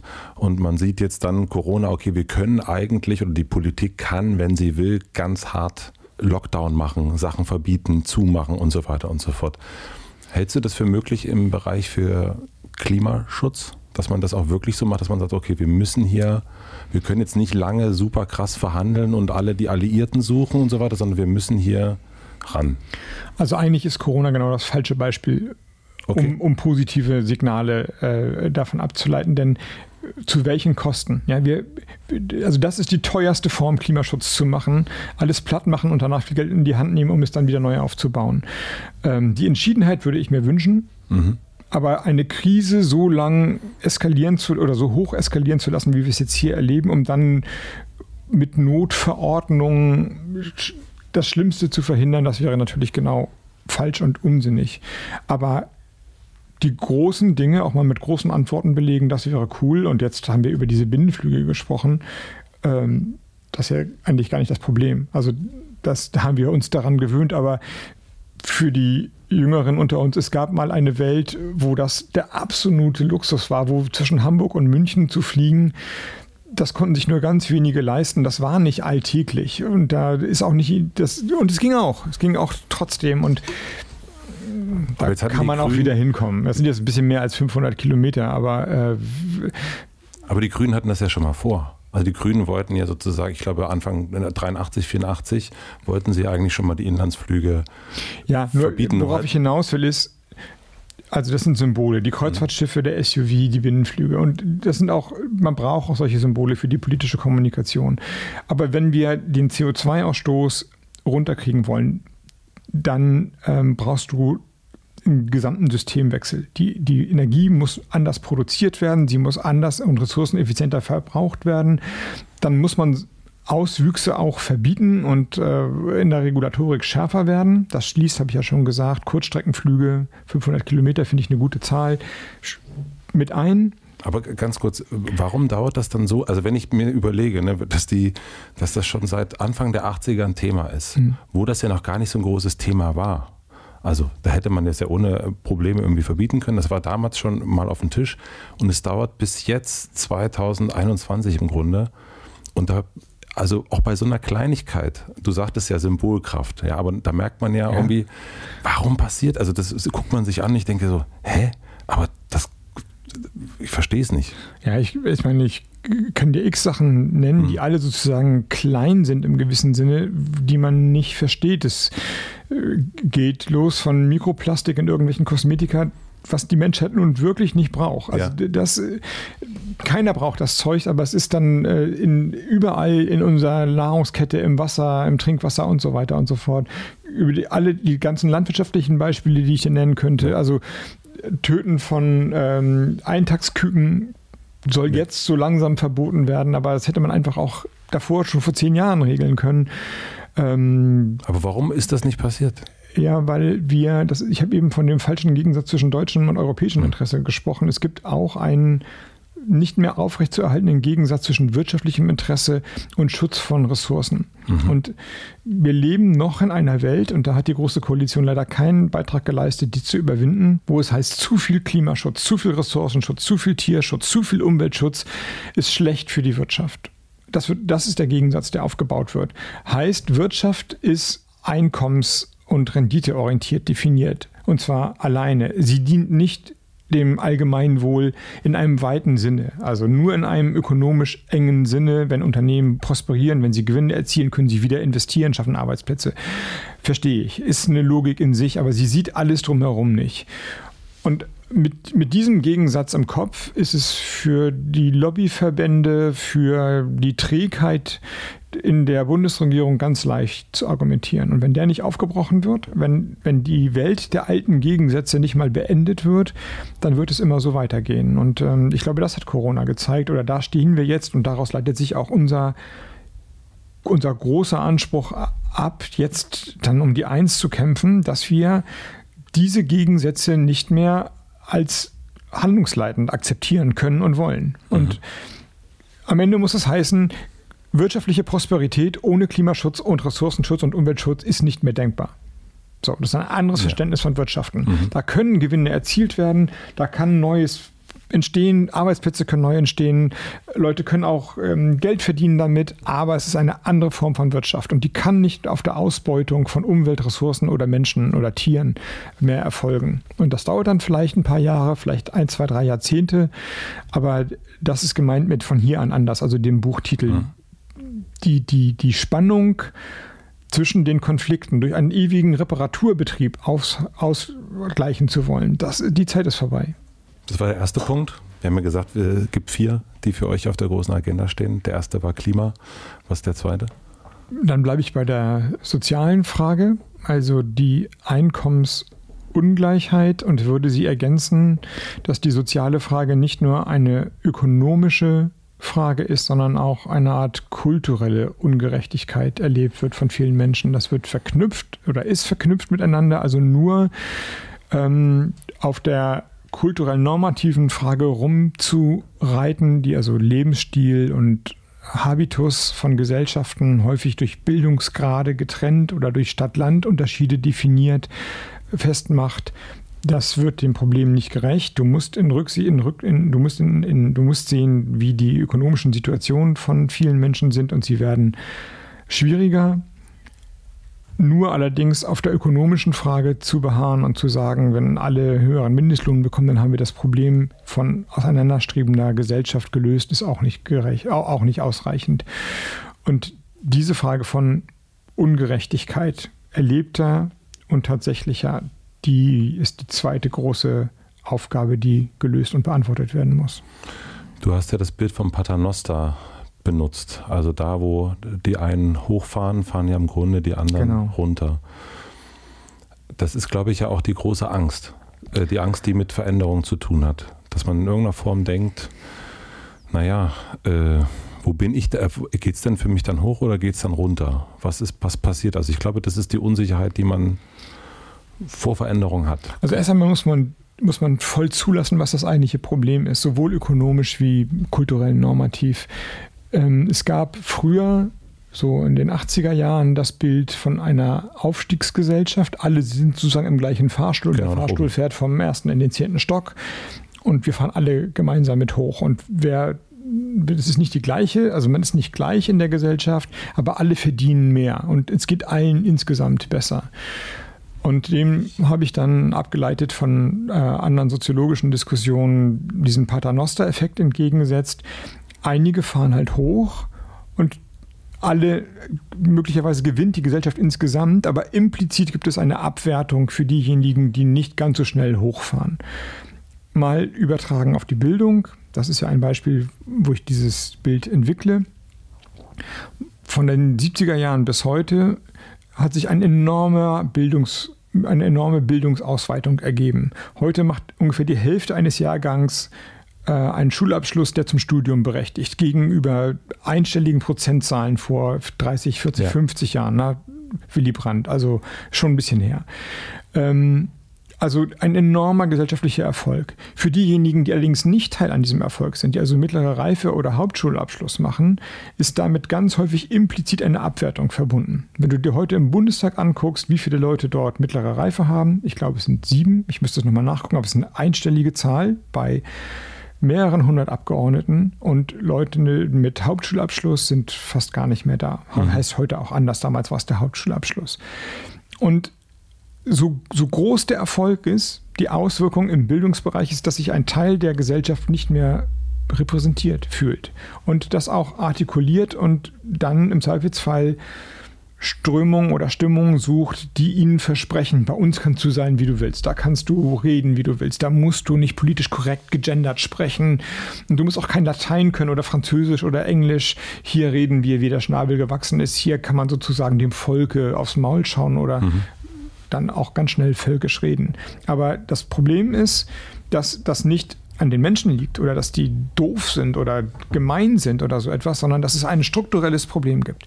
Ökonomisch gesprochen, wir haben enorm als Gesellschaft profitiert von der Globalisierung. Unsere Produkte, unsere Klamotten, unsere Autos sind billiger geworden. Dadurch können mehr Menschen sich Klamotten, Autos und so weiter kaufen der Wohlstand der Gesellschaft hat zugenommen.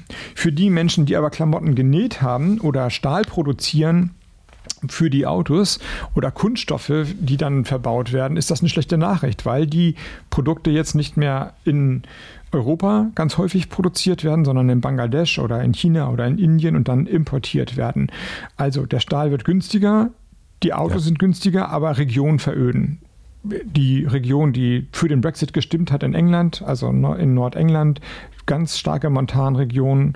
Ähm, das Ruhrgebiet hat den Strukturwandel quasi schon hinter sich mit enormen Verwerfungen sozialpolitischer Art, aber eben auch kultureller Art. Also eine gewisse Tradition ist weg. Auf einmal gibt es dann Berufe, die nicht mehr gesellschaftlich gefragt werden. Beim Kohleausstieg wiederholt sich das jetzt. Also Erfolge beim Klimaschutz, das, was gut ist für die Gesellschaft, was gut ist für das Klima raus aus der Kohle, ist für bestimmte Menschen natürlich eine enorme Verlusterfahrung. Und jetzt kann man sagen, okay, Kohle, da haben wir jetzt lange genug drüber geredet, aber die Unsicherheit an den Automobilstandorten ist im Grunde vergleichbar. Facharbeiter, stolze Facharbeiter, die auf den Diesel getrimmt und geschworen haben, haben auf einmal nicht nur Einkommensängste, dass sie ihren gut bezahlten Job gegen einen weniger gut bezahlten Job verlieren, sondern auch Ängste, gesellschaftlich überhaupt noch anerkannt zu werden. Nicht nur der SUV-Fahrer, sondern eben auch der SUV-Bauer oder der Dieselmotorenbauer. Aber natürlich ist es gut, gesellschaftspolitisch und klimapolitisch rauszukommen. Was ich also sagen will, ist lauter Fortschritte, lauter gute gesellschaftliche Entwicklungen schaffen auf anderer Seite Verlierer und Verluste ökonomischer Art, vielleicht auch manchmal der Angst vor ökonomischen Verlust. Wir haben ja hm, teilweise sozialpolitische Verantwortung, Weiterbildungsprogramme und so weiter. Vor allem aber eben auch kulturell normative Verlustängste. Und wie kannst du dem begegnen?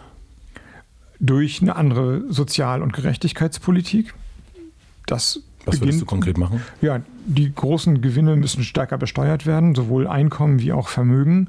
Und ähm, die Primäreinkünfte, so heißt es ja, also vor Hartz IV, vor dem Sozialsystem, müssen höher werden. Das heißt, Niedriglohnbereiche, Leiharbeit, äh, prekäre Arbeitsverhältnisse müssen zurückgedrängt werden. Diese Form von Liberalisierung, von Neoliberalisierung aus, der, äh, aus dem Anfang dieses Jahrhunderts oder Jahrtausends äh, ist jetzt im Moment gefährdet im Moment den gesellschaftlichen Zusammenhalt. Also gute Arbeit. Da bin ich ganz Gewerkschafter geworden in der Analyse der, äh, der gesellschaftlichen Situation. Und was das kulturell Normative angeht, es hängt vieles davon ab, wie wir über diese Wandlungsprozesse sprechen. Also ein Beispiel, wo ich mich ein bisschen über mich selbst, über meine Partei erschrocken habe, ist, dass wir in Bezug auf die Kohlearbeit manchmal von schmutziger Arbeit gesprochen haben. Ja. So, man kann sich ja leicht vorstellen, was das mit Menschen macht. Also Kohle ist schmutzig, es sollte wohl ein Wortspiel sein, war wohl auch nicht ganz ernst gemeint, aber wenn du jemandem sagst, du machst schmutzige Arbeit,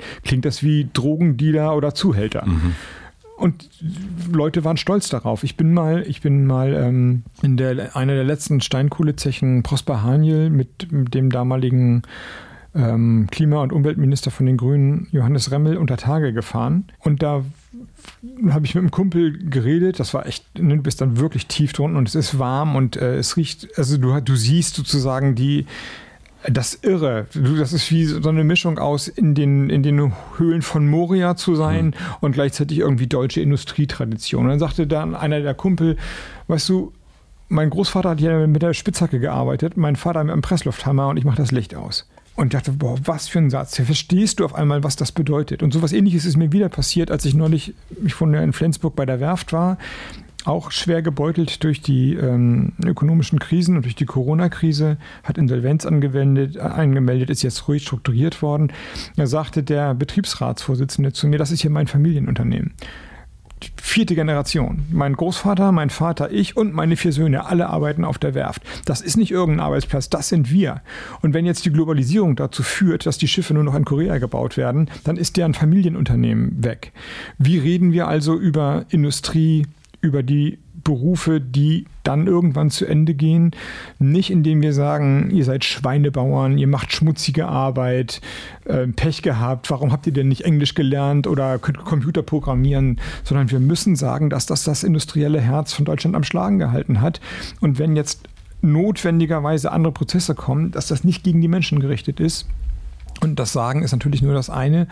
Aber es ist eben auch ein Teil der Antwort. Aber Sie möchten ja, also dieser Werftbauer. Der will Schiffe bauen, ja klar. Der will Schiffe bauen, der möchte ja nicht einfach einen besseren Hartz IV. Genau, und die Antwort ist, die Antwort ist ähm, zu geben.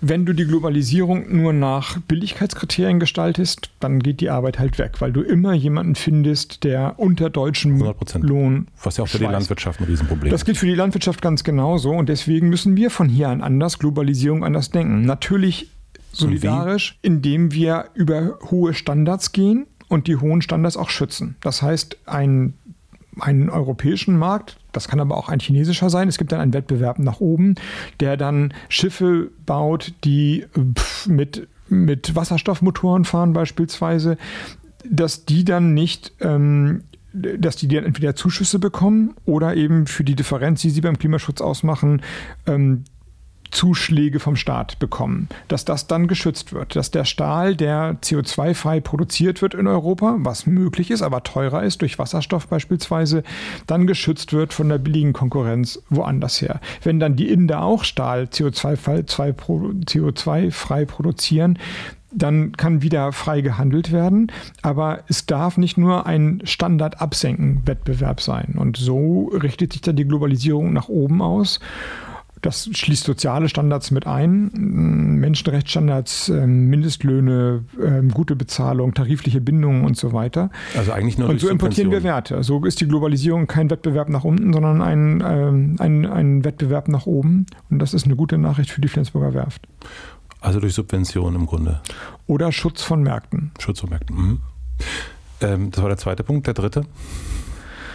Ist Europa. Wir haben ihn schon gestreift. Mhm der alte Gegensatz deutsches Interesse, kann es aber auch dänisches oder niederländisches mhm. sein, sagen und die politische Aufgabe der Zukunft passt nicht mehr zusammen. Die globale Ordnung richtet sich völlig neu aus. Die konkurrierenden Systeme sind nicht der, es ist nicht mehr wie vor 30 Jahren die, der, der Sowjetblock oder mhm. so etwas, sondern es ist China und die USA. Einmal würde ich sagen, ein entgrenzter digitaler Kapitalismus, einmal ein dirigistischer Staatskapitalismus. Was ist dirigistisch? Äh, das chinesische System. Okay. Also die haben ja die merkwürdige Form geschaffen, dass sie ein, ein krass kapitalistisches System haben, aber zentralstaatlich gelenkt. Okay. Also nennt man dirigistisch? Dirigistisch im Sinne von der Dirigent. Ah, also okay. mhm. steht Gut. einer und sagt, mhm. dahin läuft. Kannst du auch autoritär sagen oder Ich oder kann das Wort noch nicht. Mhm. So. Und beides kann und beides entspricht nicht ähm, meinen Werten und unseren Werten. Wenn Europa darin aber dann mithalten will, und das ist jetzt sehr konkret, es geht um Datenschutz, es geht um Bürgerrechte, es geht um ähm, Datensouveränität, es geht um Pressefreiheit, nicht darum, äh, Menschen zu manipulieren, Daten staatlicherseits gegen seine Bevölkerung zu nutzen, aber auch natürlich darum, Unternehmen zu kontrollieren und nicht dafür, nicht zuzulassen, dass Unternehmen wissender, mächtiger, stärker sind als Staaten selbst was Google ohne Frage ist. Ja, Google weiß mehr über uns als die Bundesregierung und ähm, nutzt es natürlich auch. Dann muss Europa zu einer eigenen Kraft zurückfinden. Das ist bezogen auf den digitalen Raum und Forschung und Entwicklung notwendig. Das gilt aber natürlich auch auf, für die globale Ordnung. Also die politische Einflussmöglichkeit auch auf unsere unmittelbare Nachbarschaft muss größer werden. Syrien der Krieg ist doch Lass auch. uns mal kurz beim, beim, beim Datenschutz und mhm. bei, bei Google und Facebook und so weiter bleiben. Wie kann das gelingen? Also ich meine, letzten Endes, ähm, also die zapfen also es kann ja meine nur Daten. europäisch gelingen. Ne? Also ich, nehme, ich nehme mal mein Lieblingsthema Digitalkonzernbesteuerung. Also dass Facebook, Google, Amazon sich so an der Finanzierung der öffentlichen Infrastruktur und des Gemeinwesens beteiligen wie alle anderen Unternehmen. Mehr muss es gar nicht sein, aber so viel wie die, wie die Industrie in Europa sollten sie schon sein. Das tun, das tun sie nicht. Sie zahlen brutal weniger Steuern als nicht nur der Buchhändler hier um die Ecke, sondern eben auch die Industrieunternehmen das ist nicht hinnehmbar, es ist nicht gerecht. Milliardengewinne auf der einen Seite, Ausnutzung der Infrastruktur. Ich meine, die haben ja auch Paketboten, die sich durch die Gegend schicken und die Straßen benutzen und sind darauf angewiesen, dass das Internet funktioniert. Sonst können die ihren Kram ja nicht ähm, äh, verkaufen. Aber warum ist das so? Also ich meine, das machen die ja Weil die Staaten, die, die europäischen hm. Staaten im Wettbewerb untereinander stehen. Es wäre nicht, es ist sozusagen abstrakt nicht so schwer zu sehen, was notwendig ist. Eine europäische Steuer. Und dann kannst du Amazon sagen, die zahlst du jetzt oder du kannst in Europa kein Angebot machen. Das beeindruckt die schon. 500 mhm. Millionen Europäer, das ist ein riesen ein riesen äh, Konsumraum. Darauf kann niemand verzichten. Das ist auch begehrt, mhm. dieser, dieser Raum. Aber wenn wenn der Raum sich nicht einig ist, dann spielen sie uns halt gegenseitig aus. Und das passiert und deswegen gibt es keine vernünftige Besteuerung, weil immer irgendein Land sagt, äh, ja, dann kommt doch zu uns und dann könnt ihr über Luxemburg oder über Irland eure Steuern abrechnen und wir werden gar keine Steuern nehmen. Und dann lassen wir uns auf der Nase rumtanzen. So, jetzt ist die entscheidende Frage, wie kommen wir dahin? Ganz genau, weil ich denke mir, es sind ja ein paar Leute, die sich da einig werden müssen. Und wenn das schon erstmal innerdeutsch schon erstmal nicht gelingt, so richtig. Also wie soll das europäisch gelingen? Also der Ball liegt auf dem Tisch, weil verschiedene Staaten vorangehen wollten und Deutschland nicht mitgegangen ist. Gesamteuropäisch wäre natürlich top. Ich gebe gleich nochmal eine Antwort, mhm. wie ich sie mir vorstellen kann. Im Grunde habe ich sie schon gegeben. Wenn es nicht gelingt, dann halt im Staatenverbund derjenigen, die wollen. Und um sie aufzuzählen, Frankreich, Österreich, Italien, Spanien, die sind bereit. Ich glaube auch Dänemark kann die, das sein. Die, das weiß ich nicht genau, die skandinavischen Staaten, aber sicherlich auch eher. Und ähm, die sind bereit und dann fängst du halt an, eine gemeinsame Besteuerung in diesen Staaten zu machen und das Geld zwischen diesen Staaten dann aufzuteilen. So, besser wäre es europäisch. Wenn es nicht europäisch geht, dann eben mit denjenigen, die wollen. Deutschland wollte nicht mitmachen. Das ist das Interessante, dass die Bundesregierung mhm. selbst die Möglichkeit, das Mögliche zu tun, abgeschlagen hat und gesagt, nee, wir wollen lieber eine Lösung, die global ist. Das will ich natürlich auch. Also am liebsten würde ich alle, alle, den Weltfrieden will ich global mhm. herstellen. Und natürlich ist mir eine OECD-Lösung, das ist äh, das Format der Besteuerung, lieber als eine europäische aber besser die europäische als gar keine. Und wenn es europäisch nicht geht, dann besser eine in der Gemeinschaft derjenigen, die wollen, als gar keine. Und was haben wir jetzt? Gar keine. Und das geht mit der Bundesregierung und auch mit Olaf Scholz nach Hause. Wie käme man zu einer europäischen Lösung? Also den Widerstand der anderen Staaten brechen. Meiner Vorstellung nach, indem man die Finanz- und Fiskalpolitik ändert. Also wenn Deutschland als stärkste Wirtschaftskraft in Europa sagt, wir stellen unsere Wirtschaftskraft Europa zur Verfügung durch Investitionen, durch gemeinsame Anleihen, die dann auch in anderen Ländern stattfinden können, weil wir wissen, dass wir davon profitieren. Bedingung ist aber, dass wir einen Teil refinanzieren durch eine europäische Steuer oder europäische Steuern. Die Digitalsteuer ist eine, wir schließen Steuerschlupflöcher, wir besteuern Finanztransaktionen in Europa und ein Teil der Kredite, die wir aufnehmen, machen wir durch eine europäische Steuer idealerweise in den Bereichen, wo wir national, in den nationalen Besteuerungen nicht wirklich weiterkommen. Mhm. Dann werden sich die Dumpingstaaten das schon überlegen, ob sie dann mitmachen oder nicht mitmachen. Denn sonst würde es ja diese Investitionen nicht geben. Also Deutschland hat einen Hebel. wenn wir unsere Kraft einsetzen für das gemeinsame Größere, können wir von anderen Ländern auch fordern, bei diesem gemeinsamen Größeren mitzumachen. Wir haben es nie probiert. Wir haben immer gesagt, nee, wir wollen lieber kein Geld ausgeben für Europa. Das ist ja deutsches Interesse und deutsches Geld oder möglichst wenig. Und dann sagen die anderen Länder oder haben es natürlich viel leichter zu sagen, ja, und wir wollen keine Steuern in der und der Höhe haben, denn das ist unsere Möglichkeit, zu euch aufzuschließen. Also wir müssen schon dann ehrlich sein, wenn Deutschland sich nicht besonders solidarisch verhält, ist es von den anderen ein bisschen ungerecht, Solidarität einzufordern. Umgekehrt gibt es keine Garantie, dass es gelingt, aber man ist zumindest auf einer argumentativ starken Position und am Ende auf einer sehr machtvollen Position. Was machen wir mit den Daten? Also ich sage mal so, die ähm, das eine sind der Steuern zahlen erstmal, was ja ganz schön wäre schon mal, aber das andere ist ja, die Kollegen haben ja meine Daten, also mehr und auch deine. Wie gehen wir damit um? Ähm, indem die Datenmacht nicht zu groß wird. Also nachdem wir die Besteuerung geregelt haben, sollten wir uns nochmal die Monopolbildung angucken. Facebook, sollte entflochten werden von Instagram und WhatsApp beispielsweise, dass die Daten nicht miteinander kompatibel sind und einfach ausgetauscht werden können. Natürlich muss Datenschutz als ähm, Datensouveränität hochgehalten werden.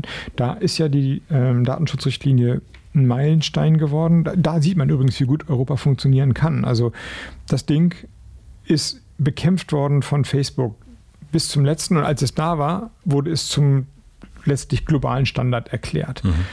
Und äh, man sieht also, wie stark Europa sein kann, wenn es geschlossen agiert. Sieht man übrigens auch beim Brexit gegenüber Großbritannien. Ist jetzt ein bisschen doof, weil ich den Brexit doof mhm. finde. Aber Europa bleibt geschlossen in der Phalanx. Und das ist schlechte Nachricht für Boris Johnson. Also wenn Europa will, kann es schon ordentlich was durchsetzen. Das heißt, bei den Daten würdet ihr sagen, also muss es eine europäische Lösung geben, da diesen Strom zu unterbrechen. Das Abfließen der Daten mhm. nach, äh, in andere Länder, ja. Mhm. Ja, okay. Oder beziehungsweise sie müssen halt deren unsere Standards einhalten. Aber auch da gibt es ja sozusagen Lösungen, neue kreative oder neue eigene Wege. Also es gibt ja im Grunde keine europäischen Plattformen, die konkurrenzfähig sind mit äh, Google oder Twitter oder das Facebook oder so etwas. Also erstmal. Das ist aber denkbar, natürlich. Wir könnten ja einen eigenen europäischen Weg gehen. Eine Idee, die ähm, immer mal wieder vorgetragen wird und die ich wirklich charmant finde, ist, wir haben auch jetzt ja in der Diskussion den öffentlich-rechtlichen Rundfunk über Jahre in verschiedenen Ländern aufgebaut. Sozusagen mit Steuergeld oder mit Beitragsgeld ja, ja schon ähm, finanziert. Und da ist ein enormer Pool an Bildmaterial, an Filmen, an äh, Recherchematerial und so weiter entstanden. Würde man das europäisch als Content auf eine Plattform stellen, wo man miteinander in den Austausch treten kann, wo man Listen erstellen kann, äh, Chatrooms einrichten kann, man hätte auf einmal ein sehr sehr attraktives Plattformangebot, europäisches Plattformangebot, eine Art europäisches Twitter und Facebook mhm. in einer Plattform, aus der dann irgendwas Neues entstehen würde, worüber sich dann eine Kommunikation aufbauen könnte, die dann europäisch wäre, nach europäischen Standards, nicht so stark werbebasiert, nach eigenen äh, Fake News-Richtlinien oder Verhinderung von Fake News-Richtlinien. Und ähm, die Voraussetzung dafür ist, dass ähm, ARD und ZDF, um mal mit dem Naheliegenden anzufangen, eine gemeinsame Mediathek schaffen, die dann ergänzt wird durch kommunikative Tools. Aber ähm, ich las neulich oder hörte neulich, was die häufigste Anfrage, Suchanfrage in der ZDF-Mediathek ist. Tatort. Ja. ja, Treffer null, weil es halt eine ARD-Produktion ist. Also warum ist es unmöglich, von der ZDF-Plattform zur ARD-Plattform zu kommen? Und natürlich von da aus dann zur BBC, zum Danmark Radio, zu den italienischen und französischen. Und dann, dann wird es auf einmal interessant. Dann hast du ein Multi- ein multinationales, reiches Unterhaltungs- und Kulturangebot und dann kannst du dann möglicherweise auch noch so ein paar Schnipsel daraus machen, immer irgendwie mhm. so, dass du die, die, Urheberrechte nicht verletzt, aber so ein paar so Clips kannst du daraus schneiden und dann stürzen sich alle YouTuber darauf und auf einmal sind YouTube und äh, Twitter und Facebook äh, auf einmal vielleicht gar nicht mehr die Plattform der Stunde, sondern wir schaffen eine europäische. Wäre das nicht cool? Es wäre cool, aber ich sag mal so, äh Da müssen wir in Deutschland auch, da haben wir von der eigenen Tür, bevor wir das europäisch lösen, noch einiges zu vereinen. Absolut, absolut. Ich habe ja das ARD-ZDF-Beispiel genannt, aber ja, also äh, es gibt, also du kannst natürlich Daten schützen, indem du sagst, wir regulieren oder wir versuchen in Clinch mit den amerikanischen Konzernen zu gehen. Du kannst es aber auch so machen, indem du sagst, wir machen, bauen mal ein eigenes Angebot auf. Und das ist eigentlich das, was über allem steht. Europa nicht immer als abgeleitete, ins, in, in, in die Rückenlage gekommene äh, Gebilde zu sehen, sondern was Eigenes aufzubauen. Eine eigene, ein eigenes kulturell normatives Verständnis bis hin zur eigenen Außenpolitik. Punkt 4 nach Europa. Der steht ein bisschen quer zu allem und über allem. Das ist der Kampf für die liberale Demokratie. Und ich sage bewusst liberale Demokratie, weil auch darüber schreibe ich ja in diesem Buch. Es gibt eben auch bewusst nach außen gestellt die illiberale Demokratie. Viktor ja. Orban hat das so genannt und ich kann mich genau daran erinnern, als ich das das erste Mal hörte. Ich glaube, es war in einer 2011er Rede, dass er sagte, wir führen jetzt die illiberale Demokratie ein, dass ich echt gelacht habe und gesagt, na, das ist ja ein Witzbold, das gibt es ja gar nicht. Demokratie ist ja Liberalismus in, im aufklärerischen Sinne, ja. also nicht in so einem neoliberalen, wir verhökern alles Sinn, sondern Grundrechte und Freiheitsrechte und Demokratie, die gehören zusammen. Tun sie aber offensichtlich gar nicht, weil wir sehen, dass illiberale, autoritäre, um nicht Schlimmeres zu sagen, Herrscher sich durch Wahlen bestätigen lassen und trotzdem Minderheitenrechte, Presserechte, Schutzrechte abbauen, die Gewaltentrennung aufheben. Das ist dann in irgendeiner Form noch Demokratie, weil sie ja durch Wahlen an die Macht gekommen ist und sich immer wieder bestätigen lässt. Aber sie zerstört im Grunde das, was wir als Selbstverständlichkeit erachten, was nicht mehr selbstverständlich ist. Freiheitsrechte, Schutz von Minderheiten, ähm, Zugang zu Systemen, äh, Schutz von, auch wenn du nicht äh, Teil der Macht und der Mehrheit bist, hast du Anspruch gehört zu werden, hast du Anspruch darauf, dass es fair zugeht und so weiter. Und diese Verschiebung, dass dass die dass Freiheit und Freiheitsrechte nicht mehr selbstverständlich vorbildlich sind, dass sich Länder und Kontinente danach ausrichten, die geht, glaube ich, weiter. Das heißt, wir müssen darum kämpfen. Wir, mhm. wir müssen sehen, dass wir den Kampf um Bürgerrechte gegen Rassismus, Diskriminierung, Totalitarismus, Islamismus, Faschismus nicht aus dem Auge verlieren. Und die, die große Tendenz der letzten Jahre zeigt, dass es immer dringlicher wird, sich das klarzumachen, dass wir auch einen Wertekonflikt gerade durchzustehen haben. Ja, der Berg ist groß. Ja, das ist ein großer Berg, aber zu all dem gibt es operative Möglichkeiten. Also es ist jetzt nicht nur abstrakt, sondern man, man muss sich sozusagen die, die Dimension der Probleme klar machen, um mit bewusst, mit großer Bewusstheit an die Herausforderung ranzugehen. Aber zu all dem gibt es Antworten. Und wenn meine Antworten nicht gut genug sind, dann gibt es eben andere Antworten. Aber es ist jetzt nicht so, dass da noch nie drüber nachgedacht wurde oder dass man das nicht in Zahlen, in Gesetzen, Entwürfen, in Handlungsideen konzeptionalisieren könnte. Wir machen eine klitzekleine Werbeunterbrechung.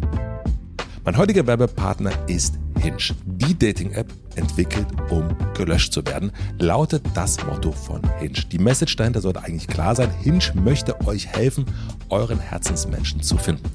Damit euch das gelingt, müsst ihr euch nicht verstellen. Seid einfach ihr selbst und zeigt, was euch ausmacht. Mit den Features zu Dating-Absichten könnt ihr eurem Gegenüber direkt im Profil schon mitteilen, was eure Vorlieben sind und so einen besseren Einblick in eure Erwartungen und Wünsche geben. Und so abwechslungsreich wie eure Persönlichkeit ist, so abwechslungsreich sind auch eure Möglichkeiten, euer Profil zu gestalten. Das könnt ihr mit witzigen Bildunterschriften, spannenden Fragen und Fakten aber auch mit individuellen Sprachaufnahmen machen. Ladet euch Hinge also direkt runter und startet bald in die Frühlingsgefühle. Einen Link zu Hinge findet ihr natürlich wie immer in meinem Linktree in den Shownotes. Vielen Dank an Hinge für die Unterstützung dieser Folge. Und nun zurück zum Gespräch. Kapitalismus oder Macht? Auf was hast du mehr Lust? Macht. Macht. Mit welchem Verständnis von Macht bist du aufgewachsen oder sozialisiert worden? Wie hat sich Macht für dich definiert? Macht war immer etwas, vor dem man Angst haben musste. Das irgendwie nach Korruptheit und äh, Verrat an Ideen und an Idealen klang. Und Keine Macht für niemand ist ein Song, zu dem ich getanzt habe und den ich auch laut gesungen habe und irgendwie cool fand. Ist aber falsch. Wie ich gelernt habe. Es gibt ja jetzt diesen großen Satz, die Grünen greifen nach der Macht. Und das wirkt, wenn man das so liest, wirkt das erstmal nämlich genauso. Da denkt man nämlich, die Tonsteine Scherben, die wollen jetzt, ähm, äh, die wollen jetzt Kanzler werden. Und das wirkt wie ein Widerspruch. Du hast ge gesagt, du hast dich geirrt. Inwiefern hast du dich geirrt? Erstens habe ich ja Macht im gewissen Sinne. Nicht so wie andere, aber ich meine, ich rede jetzt hier mit dir, wenn ich was sage und ich es richtig sage, wird es gehört. Äh, Leute reiben sich an mir und äh, lehnen das ab, was ich sage. Also der Diskurs wird schon mitbestimmt von mir als Person, aber auch als Partei. Und ich hatte auch operative Macht, indem ich als Minister durch Unterschrift Wirklichkeit verändern konnte. Also ich war dafür verantwortlich, dass Moore renaturiert wurden oder Gewässerabstände mhm. vergrößert wurden oder Windkraftanlagen oder Stromanlagen gebaut wurden. Meine Verantwortung, meine Macht. Ich konnte und damit habe ich in das Leben von Menschen eingegriffen, natürlich auch in, das, in die Umwelt und in die Natur. Und, und ohne die Macht, da bin ich fest von überzeugt, wäre es schlechter gewesen. Also das Selbstbewusstsein bringe ich jetzt mit, dass das schon gut war. Abstrakt gesprochen muss man sich klar machen, dass eine machtlose Gesellschaft oder dass der Verzicht auf die Macht nicht dazu führt, dass es eine Gesellschaft ohne Macht ist, sondern dass dann jemand anderes die Macht ausübt. Hannah Arendt, das beschreibe ich ja in dem Buch, hat das ganz gut analysiert, aber sie ist nicht die einzige. Sie sagt, durch jedes Tun, durch jede Tätigkeit bilden sich Herrschaftsstrukturen. Und zwar durch alltägliche. Deswegen ist es ja immer so ein Karlauer Macht kommt vom Machen, aber so stimmt es. Nicht nur als Wortabstammung, sondern Macht tatsächlich entsteht durch Machen. Wenn du mir Fragen stellst, bist du der Fragesteller und hast in dem Sinne eine Macht über mich, wohin das Gespräch geht. Wenn du kennst das Beispiel von Koch und Kellner. Wer kocht, hat die Macht, das Essen zu bestimmen und damit und, und, und weil er der Koch ist und damit hat er halt eine Macht und wer wenn man sich das nicht klar macht in Beziehungen, im Privaten, in der Kommune, dass aus dem Tun heraus Autorität entsteht. Und wenn man zum zweiten, zum dritten Mal gekocht hat, dann ist man halt derjenige, der sagt, was gegessen wird und bestimmt die Mahlzeit dann im gewissen Sinne. Wenn man sich das nicht klar macht, dann vergisst man die Regelhaftigkeit dahinter, auch das Hinterfragen von Regeln. Aber man muss sich halt dem der Macht stellen. Und wenn man Politikerin und Politiker ist, muss man Macht wollen, um die Regeln zu bestimmen. Und wenn man es nicht tut, machen es nur die anderen. Wie würdest du Macht umdefinieren? Also Macht ist für mich eben auch etwas, wo man denkt, ähm, auch geht es um Machtmissbrauch, auch das schwingt auch so ein bisschen mit und genau. Und deswegen ist für mich der korrespondierende Begriff für den richtigen Machtgebrauch nicht äh, von oben herab sagen, wo es lang geht, alle anderen Meinungen unterdrücken und eine illiberale Demokratie aufbauen und so weiter, sondern ich benutze dafür den Begriff des Einvernehmens. Also Macht heißt schon Interessen durchzusetzen, aber auf eine Art und Weise, dass diejenigen, die gerade nicht an der Macht sind, sich fair behandelt fühlen, dass sie sich mitgenommen fühlen, dass sie verstehen, warum jetzt gerade andere die Mehrheiten haben und dass sie wissen, dass sie bei der nächsten Wahl, bei dem nächsten Gesetz wieder gehört werden, wieder für ihre Interessen werben können und dass dieses, dieses Momentum ein ähm, eine Beteiligung ermöglicht. So wird Macht heutzutage modern oder so ist Macht heutzutage modern. Es ist also nicht die Macht des Herrschers, der über alle triumphiert, sondern es ist ein dienendes und wenn du so willst, ein demütiges Verständnis von Macht, aber Macht. Das ist ja dein Verständnis von Macht oder das ist das, wie du es für dich definiert hast, wahrscheinlich auch innerhalb der Partei. Da draußen, weiß ich nicht, ist das Verständnis dann auch schon da, dass Macht eben auch bedeutet Teilhabe?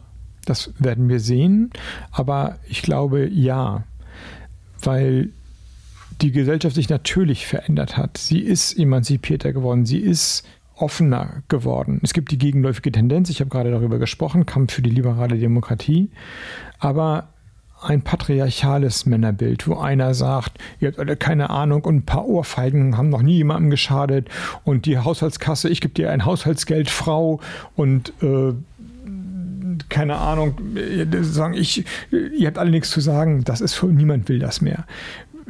das funktioniert auch nicht mehr. Ähm, ein, eine, ein Geschäftsmodell, wo der Patriarch... Wobei, Moment, Moment, also niemand will das mehr. Da würde ich ja sagen, dem ist nicht ganz so. Also okay, ich verallgemeine. Es gibt vielleicht sicherlich nicht, aber einige Männer, die davon träumen, nochmal richtig zu sagen, wo es lang geht. Wo es lang geht. Und es gibt sicherlich eine Männlichkeitskrise für noch immer oder gab es jedenfalls und jetzt geht sie vielleicht in eine neue Phase über. Aber ähm, es ändert nichts daran, dass ein Machtverständnis, auch ein politisches Machtverständnis, wie es vielleicht noch verkörpert wurde in der alten Bonner Republik mit den Insignien der Macht, nicht mehr erfolgreich ist. Und meine persönliche Erfahrung als Minister, der ja im gewissen Maße Macht hatte, ist genau die, immer wenn ich gesagt habe, so, jetzt sage ich euch mal, wo es lang geht, hat es nicht so gut funktioniert. Dann, ich hätte zwar ein Gesetz machen können, aber der Widerstand war immens. Es gab dann Demonstrationen, es gab den öffentlichen Raum, es gab Kommentare und es gab die sozialen Medien und, und der Druck war nur riesengroß. Besser funktioniert hat es, wenn ich gesagt habe und auch so agiert habe, Folgendes ist der Plan. Wir müssen vom Stromnetz von A nach B kommen. Das ist eine lange Distanz. Ich weiß schon, dass das Widerstände auslösen wird. Ich weiß schon, dass ihr viele Gründe habt, dagegen zu sein. Aber wir müssen das ja nun mal sowieso, wir müssen das bauen, sonst kriegen wir den Klimaschutz und die Energiewende nicht hin. Was sind denn eure Gründe? Und was kann ich tun, dass eure Gründe gehört werden und dass ihr damit nicht zufrieden seid, aber doch äh, das Ding mittragt? Und dann ist das Erstaunliche passiert, dass wenn man das so aufgespielt hat, also Macht kleiner gemacht hat, ich konnte das schon umsetzen und ich konnte schon entscheiden, was jetzt gemacht wurde und was nicht. Aber zuhörender agiert hat und dann aber auch wirklich was verändert hat. Also nicht nur, oh, jetzt habe ich euch mal zugehört, edgy bad, jetzt mache ich es trotzdem weiter wie zuvor geplant, dass man dann erfolgreicher war, dass dann Stromleitungen, Windkraftanlagen, landwirtschaftliche Veränderungen besser und schneller und im gewissen Sinne sogar radikaler umgesetzt werden konnten, wenn man es breiter aufgestellt hat. Also meine persönliche Erfahrung bestätigt meine These, dass Macht besser ausgeübt wird, wenn sie im Modus des Einvernehmens agiert, statt von oben herab mit, ähm, mit breiten Schultern und dicken Dienstwagen und einer autoritären Ansage und rumbrüllen und mit Aktenordnern schmeißen, was immer man sich vorstellen mag. Ja, also ich äh, teile deine Ansicht total und ich äh, sehe das absolut so.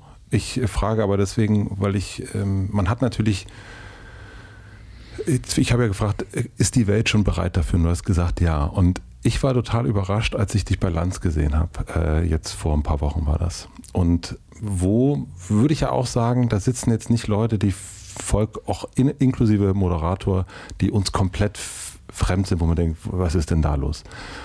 Aber ich habe gemerkt, dass Lanz wirklich nicht verstanden hat oder verstehen wollte, wie auch immer, dass Macht für dich Teilhabe bedeutet. Also diese Frage um, wer wird denn jetzt wer wird es denn jetzt machen? Und Sie wollen es doch unbedingt. Also Sie wollen doch unbedingt, Herr Habeck. Und es ging immer hin und her. Und ich habe gedacht, krass, er kann das, also er kann das gar noch nicht sagen, okay, ja, das könnte ja sein, dass der gar nicht. Jetzt äh, weiß ich, worauf du hinaus willst mit der Macht. Du willst zu dieser Kanzlerfrage kommen. Ja, die Kanzlerfrage, genau. Ja, okay, und er konnte da sich das nicht vorstellen, dass das eben, dass da jemand sitzt, der sagt, naja, wir werden uns da schon, wir werden uns da zusammen einig werden. Und das, also diese Teilhabe, von der du ja auch sprichst. Ja. Und da habe ich gemerkt, hm, ist es, also wenn, wenn selbst ein Lanz, den ich als sehr weltoffen empfinde, das sich schon nicht vorstellen kann, dass das irgendwie geht und dir nicht sozusagen irgendwas unterstellen will, unterjubeln will, wie ist es denn dann noch eins weiter draußen? Ja, das werden wir sehen. Ähm, das ist sicherlich ein bisschen ungewohnt, Politik so zu verstehen und zu verkörpern und so zu leben, dass man auch da teilt und Rücksichtnahme und Gemeinsamkeit nicht als Schwäche begreift, sondern als Stärke. Aber immerhin sind die Grünen jetzt stabil bei Gegenwind bei 20 Prozent. Und bei allem, was Annalena und mir so widerfahren ist, ähm, insgesamt war das eine erfolgreiche Zeit. Und das wird auch, glaube ich, so gesehen. Und es wird als gemeinsame erfolgreiche Zeit gesehen. Mhm. Und wir beide wissen, dass wir durch die Gemeinsamkeit diese erfolgreiche Zeit hinbekommen haben, die ja nachher nicht nur uns einschließt, sondern die Partei, wenn ich das ja sagen darf, die Grünen galten nicht immer als ähm, äh, Vereinigung der Geschlossenheit, wo immer nur gut übereinander geredet wurde. Das war auch mal anders, sondern da wusste man genau, wie man anrufen musste, um die, die, den Schmutz der Straße sozusagen abdrucken zu können. das ist weg. Oder jedenfalls ist es deutlich reduziert. Und die Partei atmet auf und hat Spaß an dieser neuen Form von Solidarität und Gemeinsamkeit. Ich glaube, dass der Zuspruch, den wir bekommen, eben nicht nur einer ist, jetzt ist aber Klimaschutz dringend notwendig, sondern in Teilen, und das ist sicherlich ein Teil, der sogar größer ist als die Leute, die sagen würden, wir würden die Grünen wählen, weil wir immer noch die Grünen sind und man sagt irgendwie, okay, das sind die, keine Ahnung, die uns, uns bevormunden wollen oder was immer für doofe mhm. Klischees im, im Umlauf sind, äh, so größer ist. Und ich meine, wie soll das auch anders sein? Ich meine, wir leben in Beziehungen, in Familien, in Partnerschaften, wo wir doch versuchen, jedenfalls miteinander klarzukommen. Also wo wir nicht mehr darauf warten, dass eine oder einer alles bestimmt und der die andere nur sozusagen der Dödel ist oder die, was man Dödelin, die hinterher trödelt oder so. Und träumen wir nicht von einer Politik, die das im gewissen Sinne auch verkörpert, die, die, die das, was eigentlich alltägliches Weltverständnis ist, versucht zu leben unter extremen Bedingungen, weil man immer beobachtet ist und weil es am Ende ja doch um Macht geht, aber so gut es geht, das Teamverständnis, das Gemeinsame, das wir uns im Alltag in der Arbeitswelt doch weitestgehend erarbeitet haben, jetzt auch in der Politik umzuleben, um, um äh, zu leben.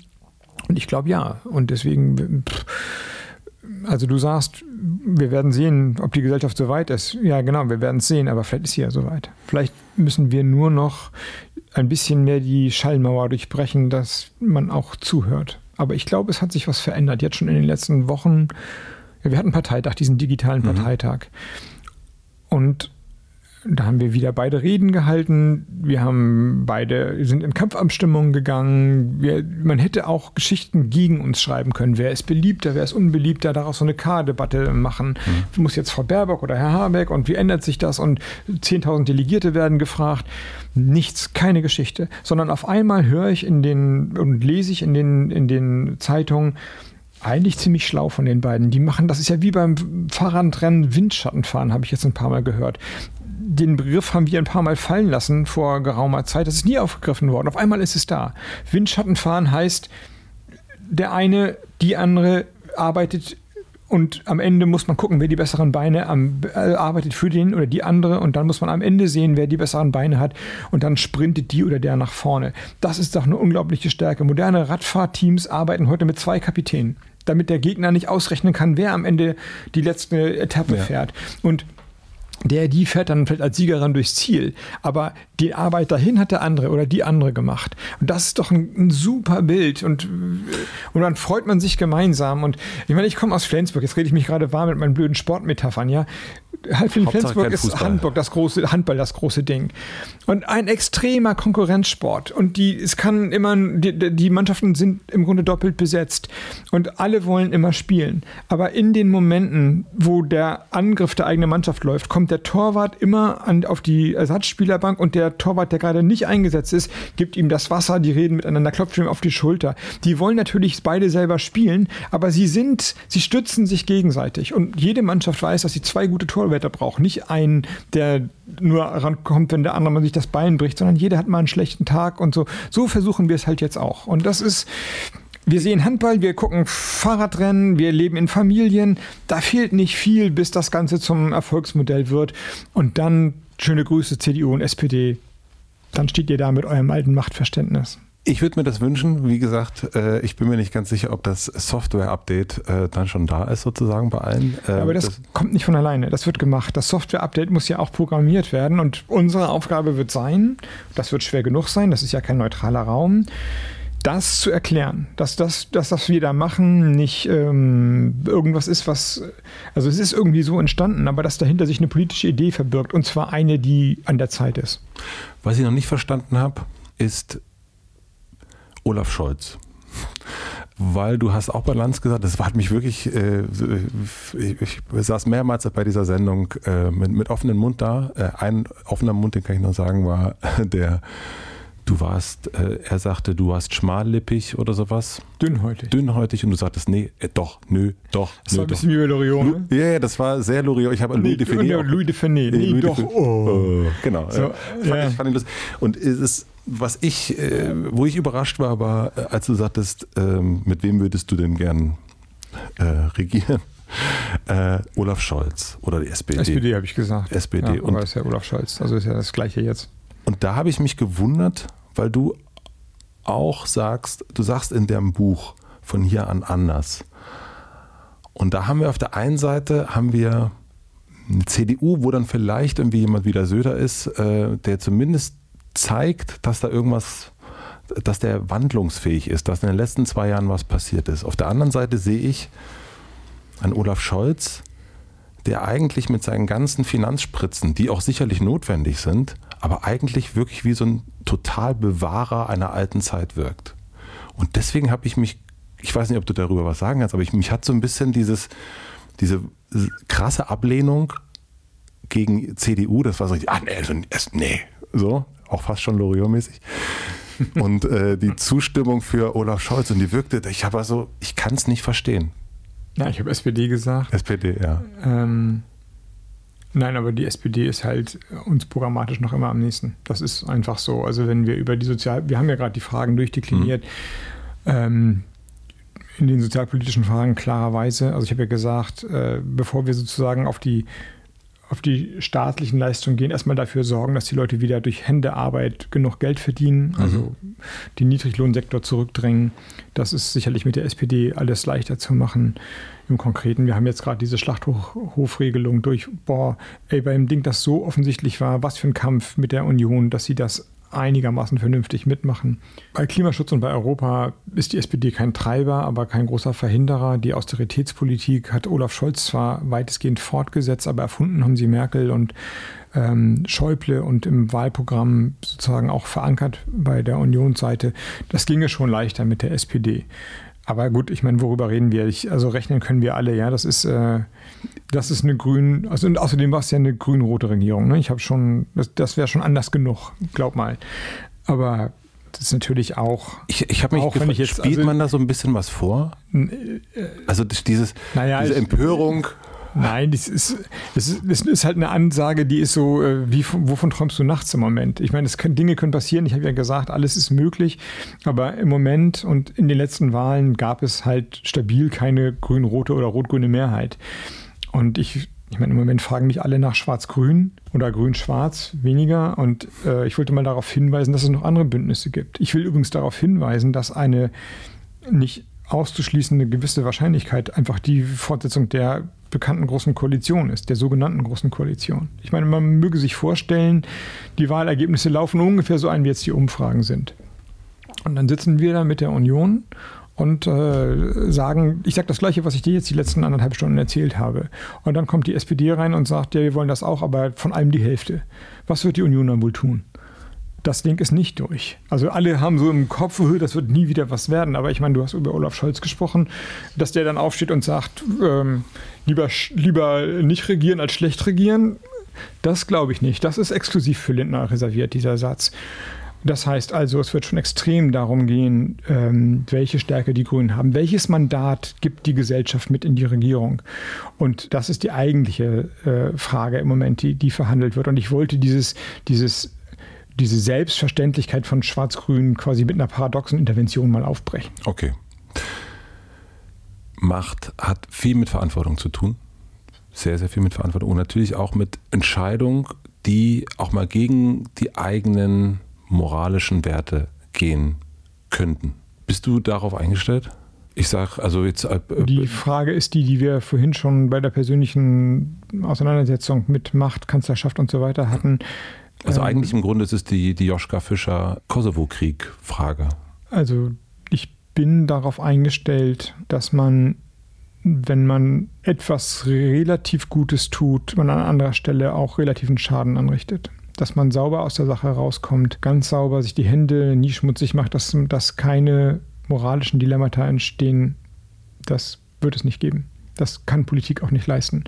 Das ist natürlich jetzt auf der Bundesebene und äh, je höher man das zoomt, umso größer werden die Fragen. Also Krieg, Frieden. Mhm. Ja, wir reden über, über Humanität und wir retten hier jedes Leben in Deutschland, kämpfen darum, Corona, welche Maßnahmen wir da alle ergreifen. Und dann müssen wir einmal nur schauen, was im Mittelmeer los ist, was in Afrika los ist, was in der Subsahara los ist.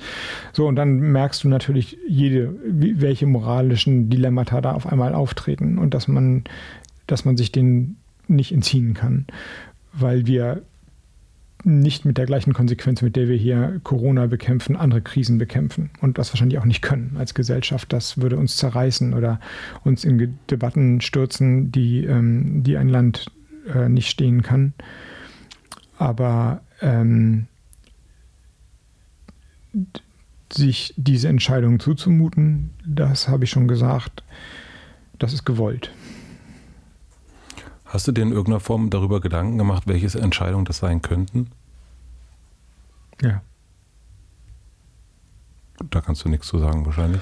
Nee, weil ich den Teufel nicht an die Wand malen will, aber ähm, du kannst es ja vom Kleinen zum Großen machen. Ein paar kleine Sachen habe ich ja schon angesprochen. Wenn du einfach nur die Energiewende managst, also Klimaschutz umsetzt, greifst du in Natur und ähm, auch in Erinnerungsräume von Menschen an also du musst halt erneuerbaren Strom produzieren und ich komme aus Schleswig-Holstein, ich weiß, wie ein Land mit Windkraftanlagen aussieht. Und ich habe Wahlkämpfe in Thüringen gemacht, die bei, bei, bei weitem weniger Windkraftanlagen haben, wo Leute im geschlossenen Raum mit Megafon mich angebrüllt haben. Also die haben sozusagen nicht mehr, wir haben nicht mehr normal mhm. geredet, mhm. sondern mit dem Megafon in dem Raum geschrien und äh, das ist sozusagen, da ging es nur um zwei, drei Anlagen. Das ging noch nicht um das, was wir eigentlich brauchen, um die Energiewende voranzubringen. Also, und die Leute haben ja, ich verstehe schon, was sie, was sie umtreibt, ja, was, was sozusagen, warum sie sich dagegen sträuben und, und sperren. Wir haben über den Kohleausstieg kurz gesprochen, über industrielle Veränderungen. Das sind, das sind die, eine Ebene, die sehr konkret ist, die man jetzt schon sieht was uns als Gesellschaft blühen kann, wenn wir die ökologischen Krisen weiter fortschreiten lassen, also Fluchtbewegungen, Hunger, Elend, das ist äh, nach oben offen auf der Richterskala. Und die Kriege in unserer Region, also der Nahe Osten, ist ähm, ja nicht stabil. Und wenn er stabil ist, gewinnt Assad. Was für eine Nachricht, was für eine Welt. Als ich dein Buch gelesen habe, wie gesagt auch noch nicht ganz, hatte ich die ganze Zeit so ein Gefühl von so Hoffnung, eher von so Utopie. Dafür ist, na, Utopie würde ich nicht sagen, aber es ist auf Hoffnung hingeschrieben. Ja. Es versucht, ich habe ja gesagt, es handelt davon, wie verhindert man, dass die Erfolge zu Misserfolgen werden. Das ist sozusagen der rote Faden. Ja. Und auch dein eigener Erfolg oder der deiner Partei. Ähm, Was aber es ist ein Buch, das Antworten geben soll und nicht sagt, oh, das ist ein Problem, da muss man drüber nachdenken, damit lasse ich euch jetzt alleine, sondern am Ende soll es ein, ein Yes, we can-Moment schaffen. Es sind auch ein paar sehr, sehr konkrete Sachen drin. Also ich fand das gerade, was die Bildung betrifft, äh, fand ich das sehr gut. Kann man selber nachlesen. Ähm, aber es gibt ja auch den, äh, den anderen, die andere Ausgangsmöglichkeit. Also wenn wir A von Utopie sprechen, die Dystopie sozusagen. Das ist das, was ähm, ich habe eine äh, recht bekannte Klimaaktivistin angerufen und ähm, gefragt, habe gesagt, Robert Habeck äh, sitzt morgen hier. Sie sagte, naja, er hat noch keine Sprache, keine angemessene Sprache für die Dystopie. Ja, das stimmt. Die will ich auch nicht haben. Warum nicht? Weil der Modus von äh, I Want You to Panic zwar natürlich äh, eine erfolgreiche ähm, öffentlichkeitsökonomische Ansage ist. Also wir kennen das doch von uns allen, dass wir intensiver zuhören, wenn ein Verkehrsunfall mit vielen, vielen Toten irgendwo da ist, dann gehen einem sofort die Nackenhaare hoch und dann, oh, um Gottes Willen, die armen Leute, was ist da los? Nicht zuletzt unsere Reaktion in der Corona-Krise ist so, ja, das, was, was uns jetzt passiert ist. Wenn man fragt, wieso ist uns das passiert, hätten wir im September gesagt, äh, das, auf, das läuft auf Hunderte von Toten drauf hinaus. Wenn wir jetzt nichts ändern, wir wären wahrscheinlich früher bereit gewesen, massive Einschränkungen hinzunehmen. Also ich weiß schon, dass diese dystopische Ansprache Aufmerksamkeit schafft und möglicherweise auch notwendig ist, um Aufmerksamkeit zu schaffen. Aber der Modus der Dystopie, des I want you to panic, ist nicht der Modus, in dem wir Antworten geben. Das ist nicht das, was eine Gesellschaft nach vorne bringt und zusammenbringt.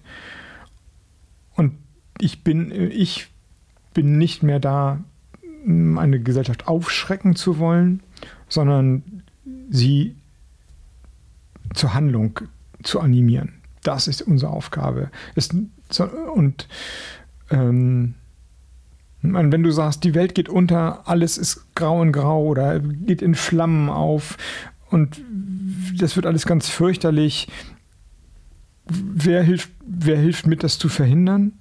Das ist, die, das ist ein ganz schön langer Weg, wenn du sagst, wir kennen die Herausforderungen, aber wir haben die und die Möglichkeiten. Wir haben kein, kein Erkenntnisproblem. Wir haben finanzielle und ökonomische und technische Möglichkeiten wie noch keine Generation. Wir haben große Dinge schon gemeinsam geschaffen. Jetzt schaffen wir auch das Ding.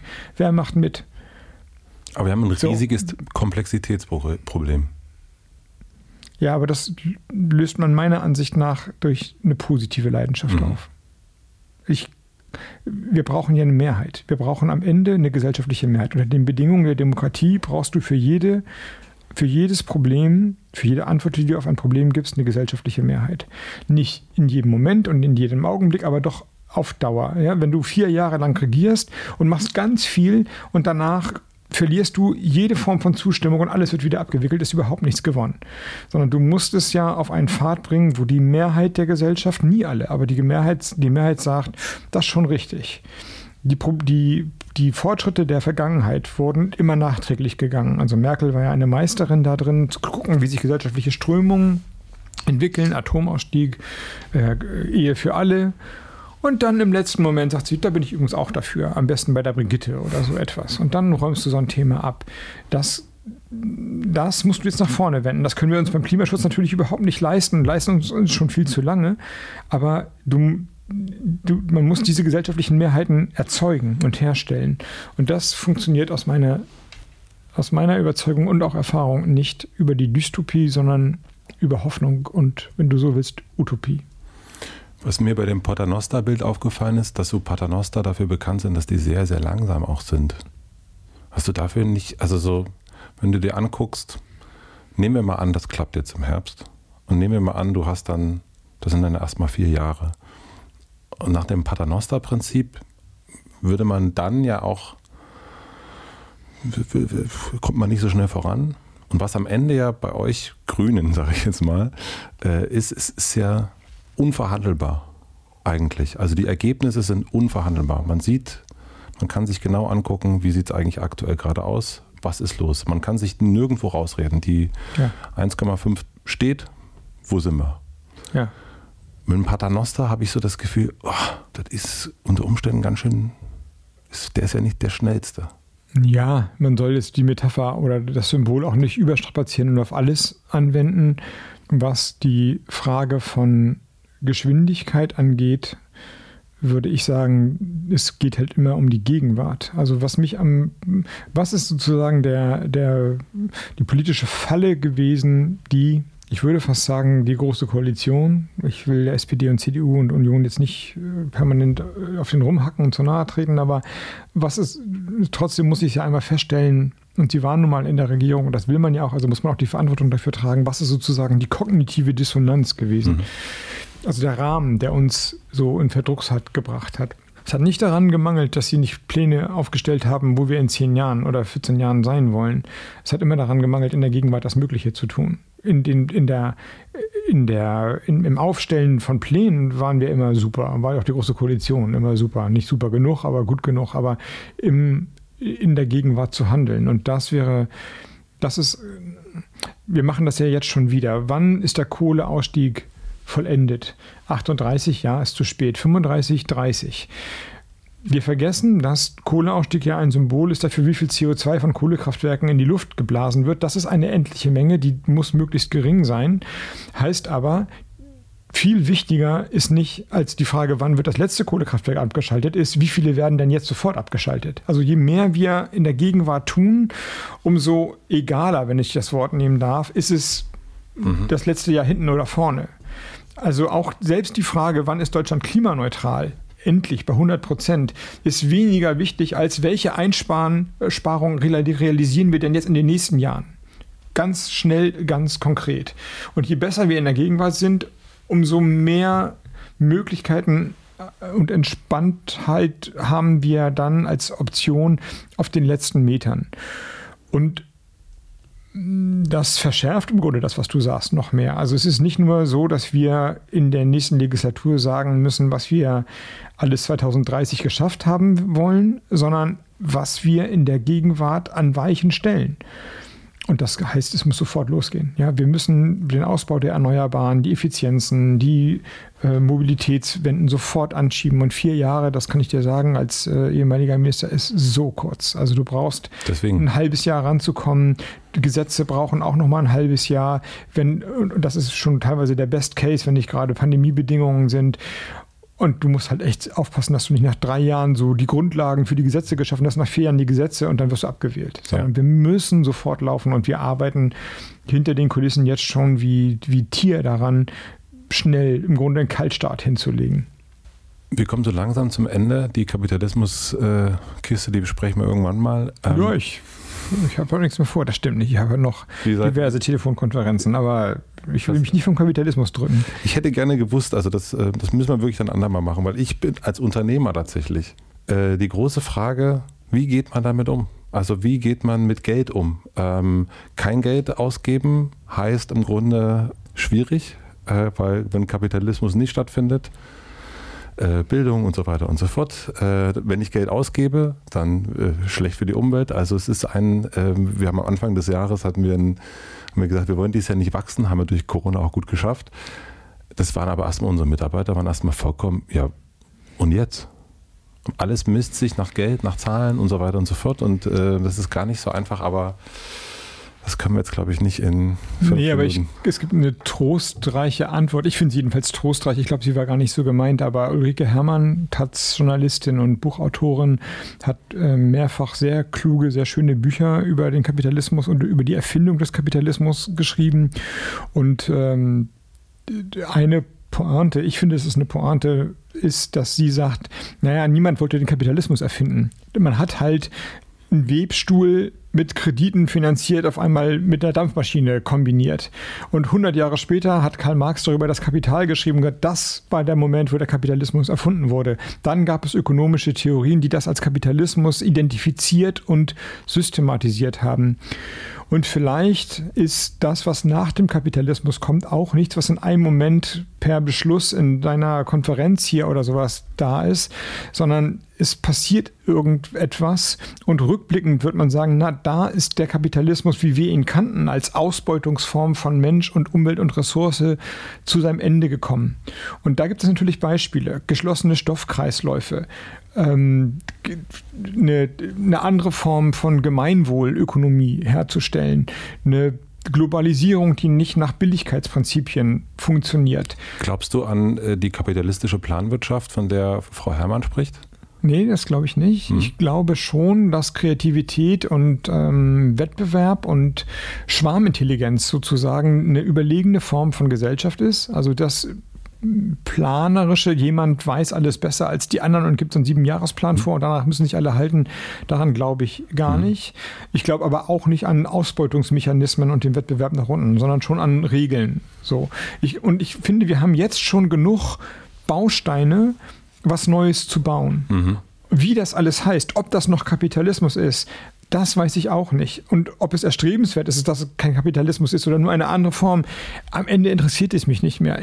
Ich will sehen, dass die Menschen miteinander in, in friedvollen Verhältnissen arbeiten, dass die Umwelt nicht zerstört wird und dass nicht unser Wohlstand auf Kosten von anderen Menschen entsteht. Und wenn wir die Regeln dafür finden, also ne, geschlossene Stoffkreisläufe, ähm, äh, Cradle-to-Cradle-Systeme einbauen auf der, auf der ökologischen Seite, auf der ökonomischen Seite eine fairere Verteilung von Ressourcenzugängen und Wohlstand da am Ende ist es mir egal, ob es Kapitalismus heißt oder nicht. Und das finde ich das Gute bei dem Hermannschen Gedanken. Ich glaube, sie leidet darunter, dass sie nicht sagt, das ist die Antwort. Ich finde es aber eigentlich ziemlich gut und ganz tröstreich zu wissen, das ist vielleicht gar nicht die wichtigste Frage, wie beenden wir oder überwinden wir den Kapitalismus, sondern wie lösen wir unsere Probleme und wie wir es danach nennen. Oder ein Karl Marx, der Zukunft darüber schreiben wird, das werden wir dann sehen. Das ist aber gar nicht so interessant. Wichtig ist, dass wir die Dinge in den Griff bekommen.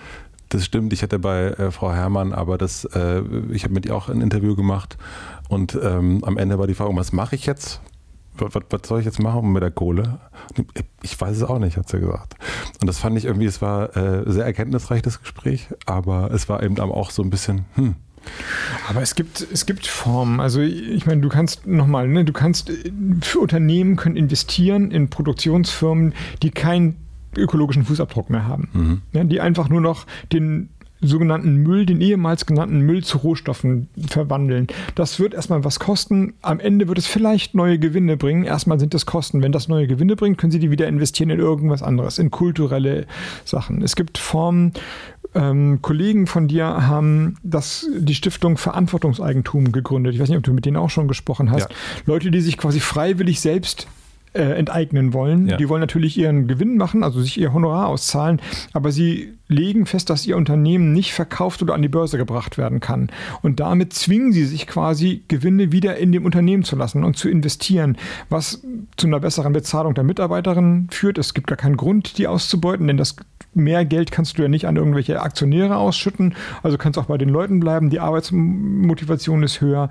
Die Bereitschaft für neue Formen wird besser. Das muss ich nicht mit einer ökologischen Transformation verbinden, kann es aber, weil es ja sozusagen diesen, diesen Ausbeutungsgedanken auch der Natur, möglichst billige Ressourcen und die billige Ressource ist Öl gegenüber erneuerbarer Energie oder so. Das gibt es dann gar nicht mehr.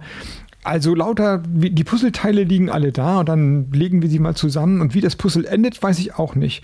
Aber es gibt keine, keinen Grund in Ehrfurcht vor dem Kapitalismus zu erstarren. Und es ist auch falsch, jetzt akademisch daran zu gehen und zu sagen, hm, wie reaktivieren wir Karl Marx, sondern wir haben, wir haben so viele Möglichkeiten und noch viel mehr, wenn wir erstmal anfangen zu laufen. Ich habe noch fürs Ende drei schnellere Fragen, aber danke, dass du den, den Crashkurs äh, Kapitalismus äh, schnell gemacht hast mit mir. was lernst du gerade, was du noch nicht so gut kannst? Ich lerne gerade wieder Dänisch und ich dachte, ich konnte es besser. Was möchtest du gewesen sein? Ein Politiker, der in seiner Zeit einen Unterschied gemacht hat. Und am Ende die Frage nach dem Plakat. Ich habe eine große Plakatwand am Alexanderplatz für dich und du darfst entscheiden, was dort für alle BerlinerInnen für eine Woche zu lesen sein wird. Es darf aber keine Werbung sein. Ich würde ein Plakat ohne Text machen. Leeres Blatt und da steht einfach. Nein, nein, nein, ein starkes Bild Ach so. des, des Miteinander und des Wir. Und was wäre da auf diesem Bild drauf? Also würdest du eher mit dem Foto arbeiten? Ja, aber das Bild kenne ich nicht, weiß ich nicht. Ich ähm, quasi Menschen, die einander tragen, würde ich denken. Menschen, die einander tragen? Hm. Also so auf Armen? Hm. Weißt du noch, was du beim letzten Mal gesagt hast? Nee. Da hast du gesagt, egal wie es ausgeht, wolltest du drauf schreiben. Aha. Ja, das war die kreativere Antwort. das ist, da bin ich aber auch, glaube ich, nicht mehr. Also das ist ja ein Halbsatz von Václav Havel-Zitat, das ja. mich eine Zeit lang sehr begleitet hat. Hoffnung ist nicht die Überzeugung, dass etwas gut ausgeht, sondern die Gewissheit, dass es Sinn hat, egal wie es ausgeht. Heute ist es mir gerade nicht so egal, wie es ausgeht. Ich will, dass es gut ausgeht. Wäre auch ein guter Satz gewesen. Aber wir nehmen die diffuse Zeichnung ja, oder das Foto. Ich, da ein bisschen Spannung muss sein. Mal gucken. Da bin ich, ich bin im Moment nicht bei Plakaten. Also das, äh, auch das hat sich vielleicht geändert. Wie, wir haben ja mit dem Persönlichen angefangen. Mhm. Äh, die Dinge, über die ich nachdenke, ist nicht die Verkaufe von Politik. Ich bin wahnsinnig gespannt, wie ihr den Wahlkampf machen wollt, machen werdet. Also auch gerade, weil du nicht bei Plakaten bist und auch diese Machtfrage und all das, das finde ich, äh, da bin ich, das ist für mich der große aufregende Moment, wo ich denke, da bin ich gespannt. Bin ich wirklich sehr, sehr gespannt. Frag mich mal. Wie ein Flitzebogen. Robert, vielen herzlichen Dank für deinen Besuch. Ich habe zu danken. Danke. Ich finde es echt ein super Format, dass man so lange reden kann. Ich weiß gar nicht. Erstaunlich, dass Menschen sich das anhören, aber das sind die richtigen. Sehr gut. Dankeschön. Dank dir.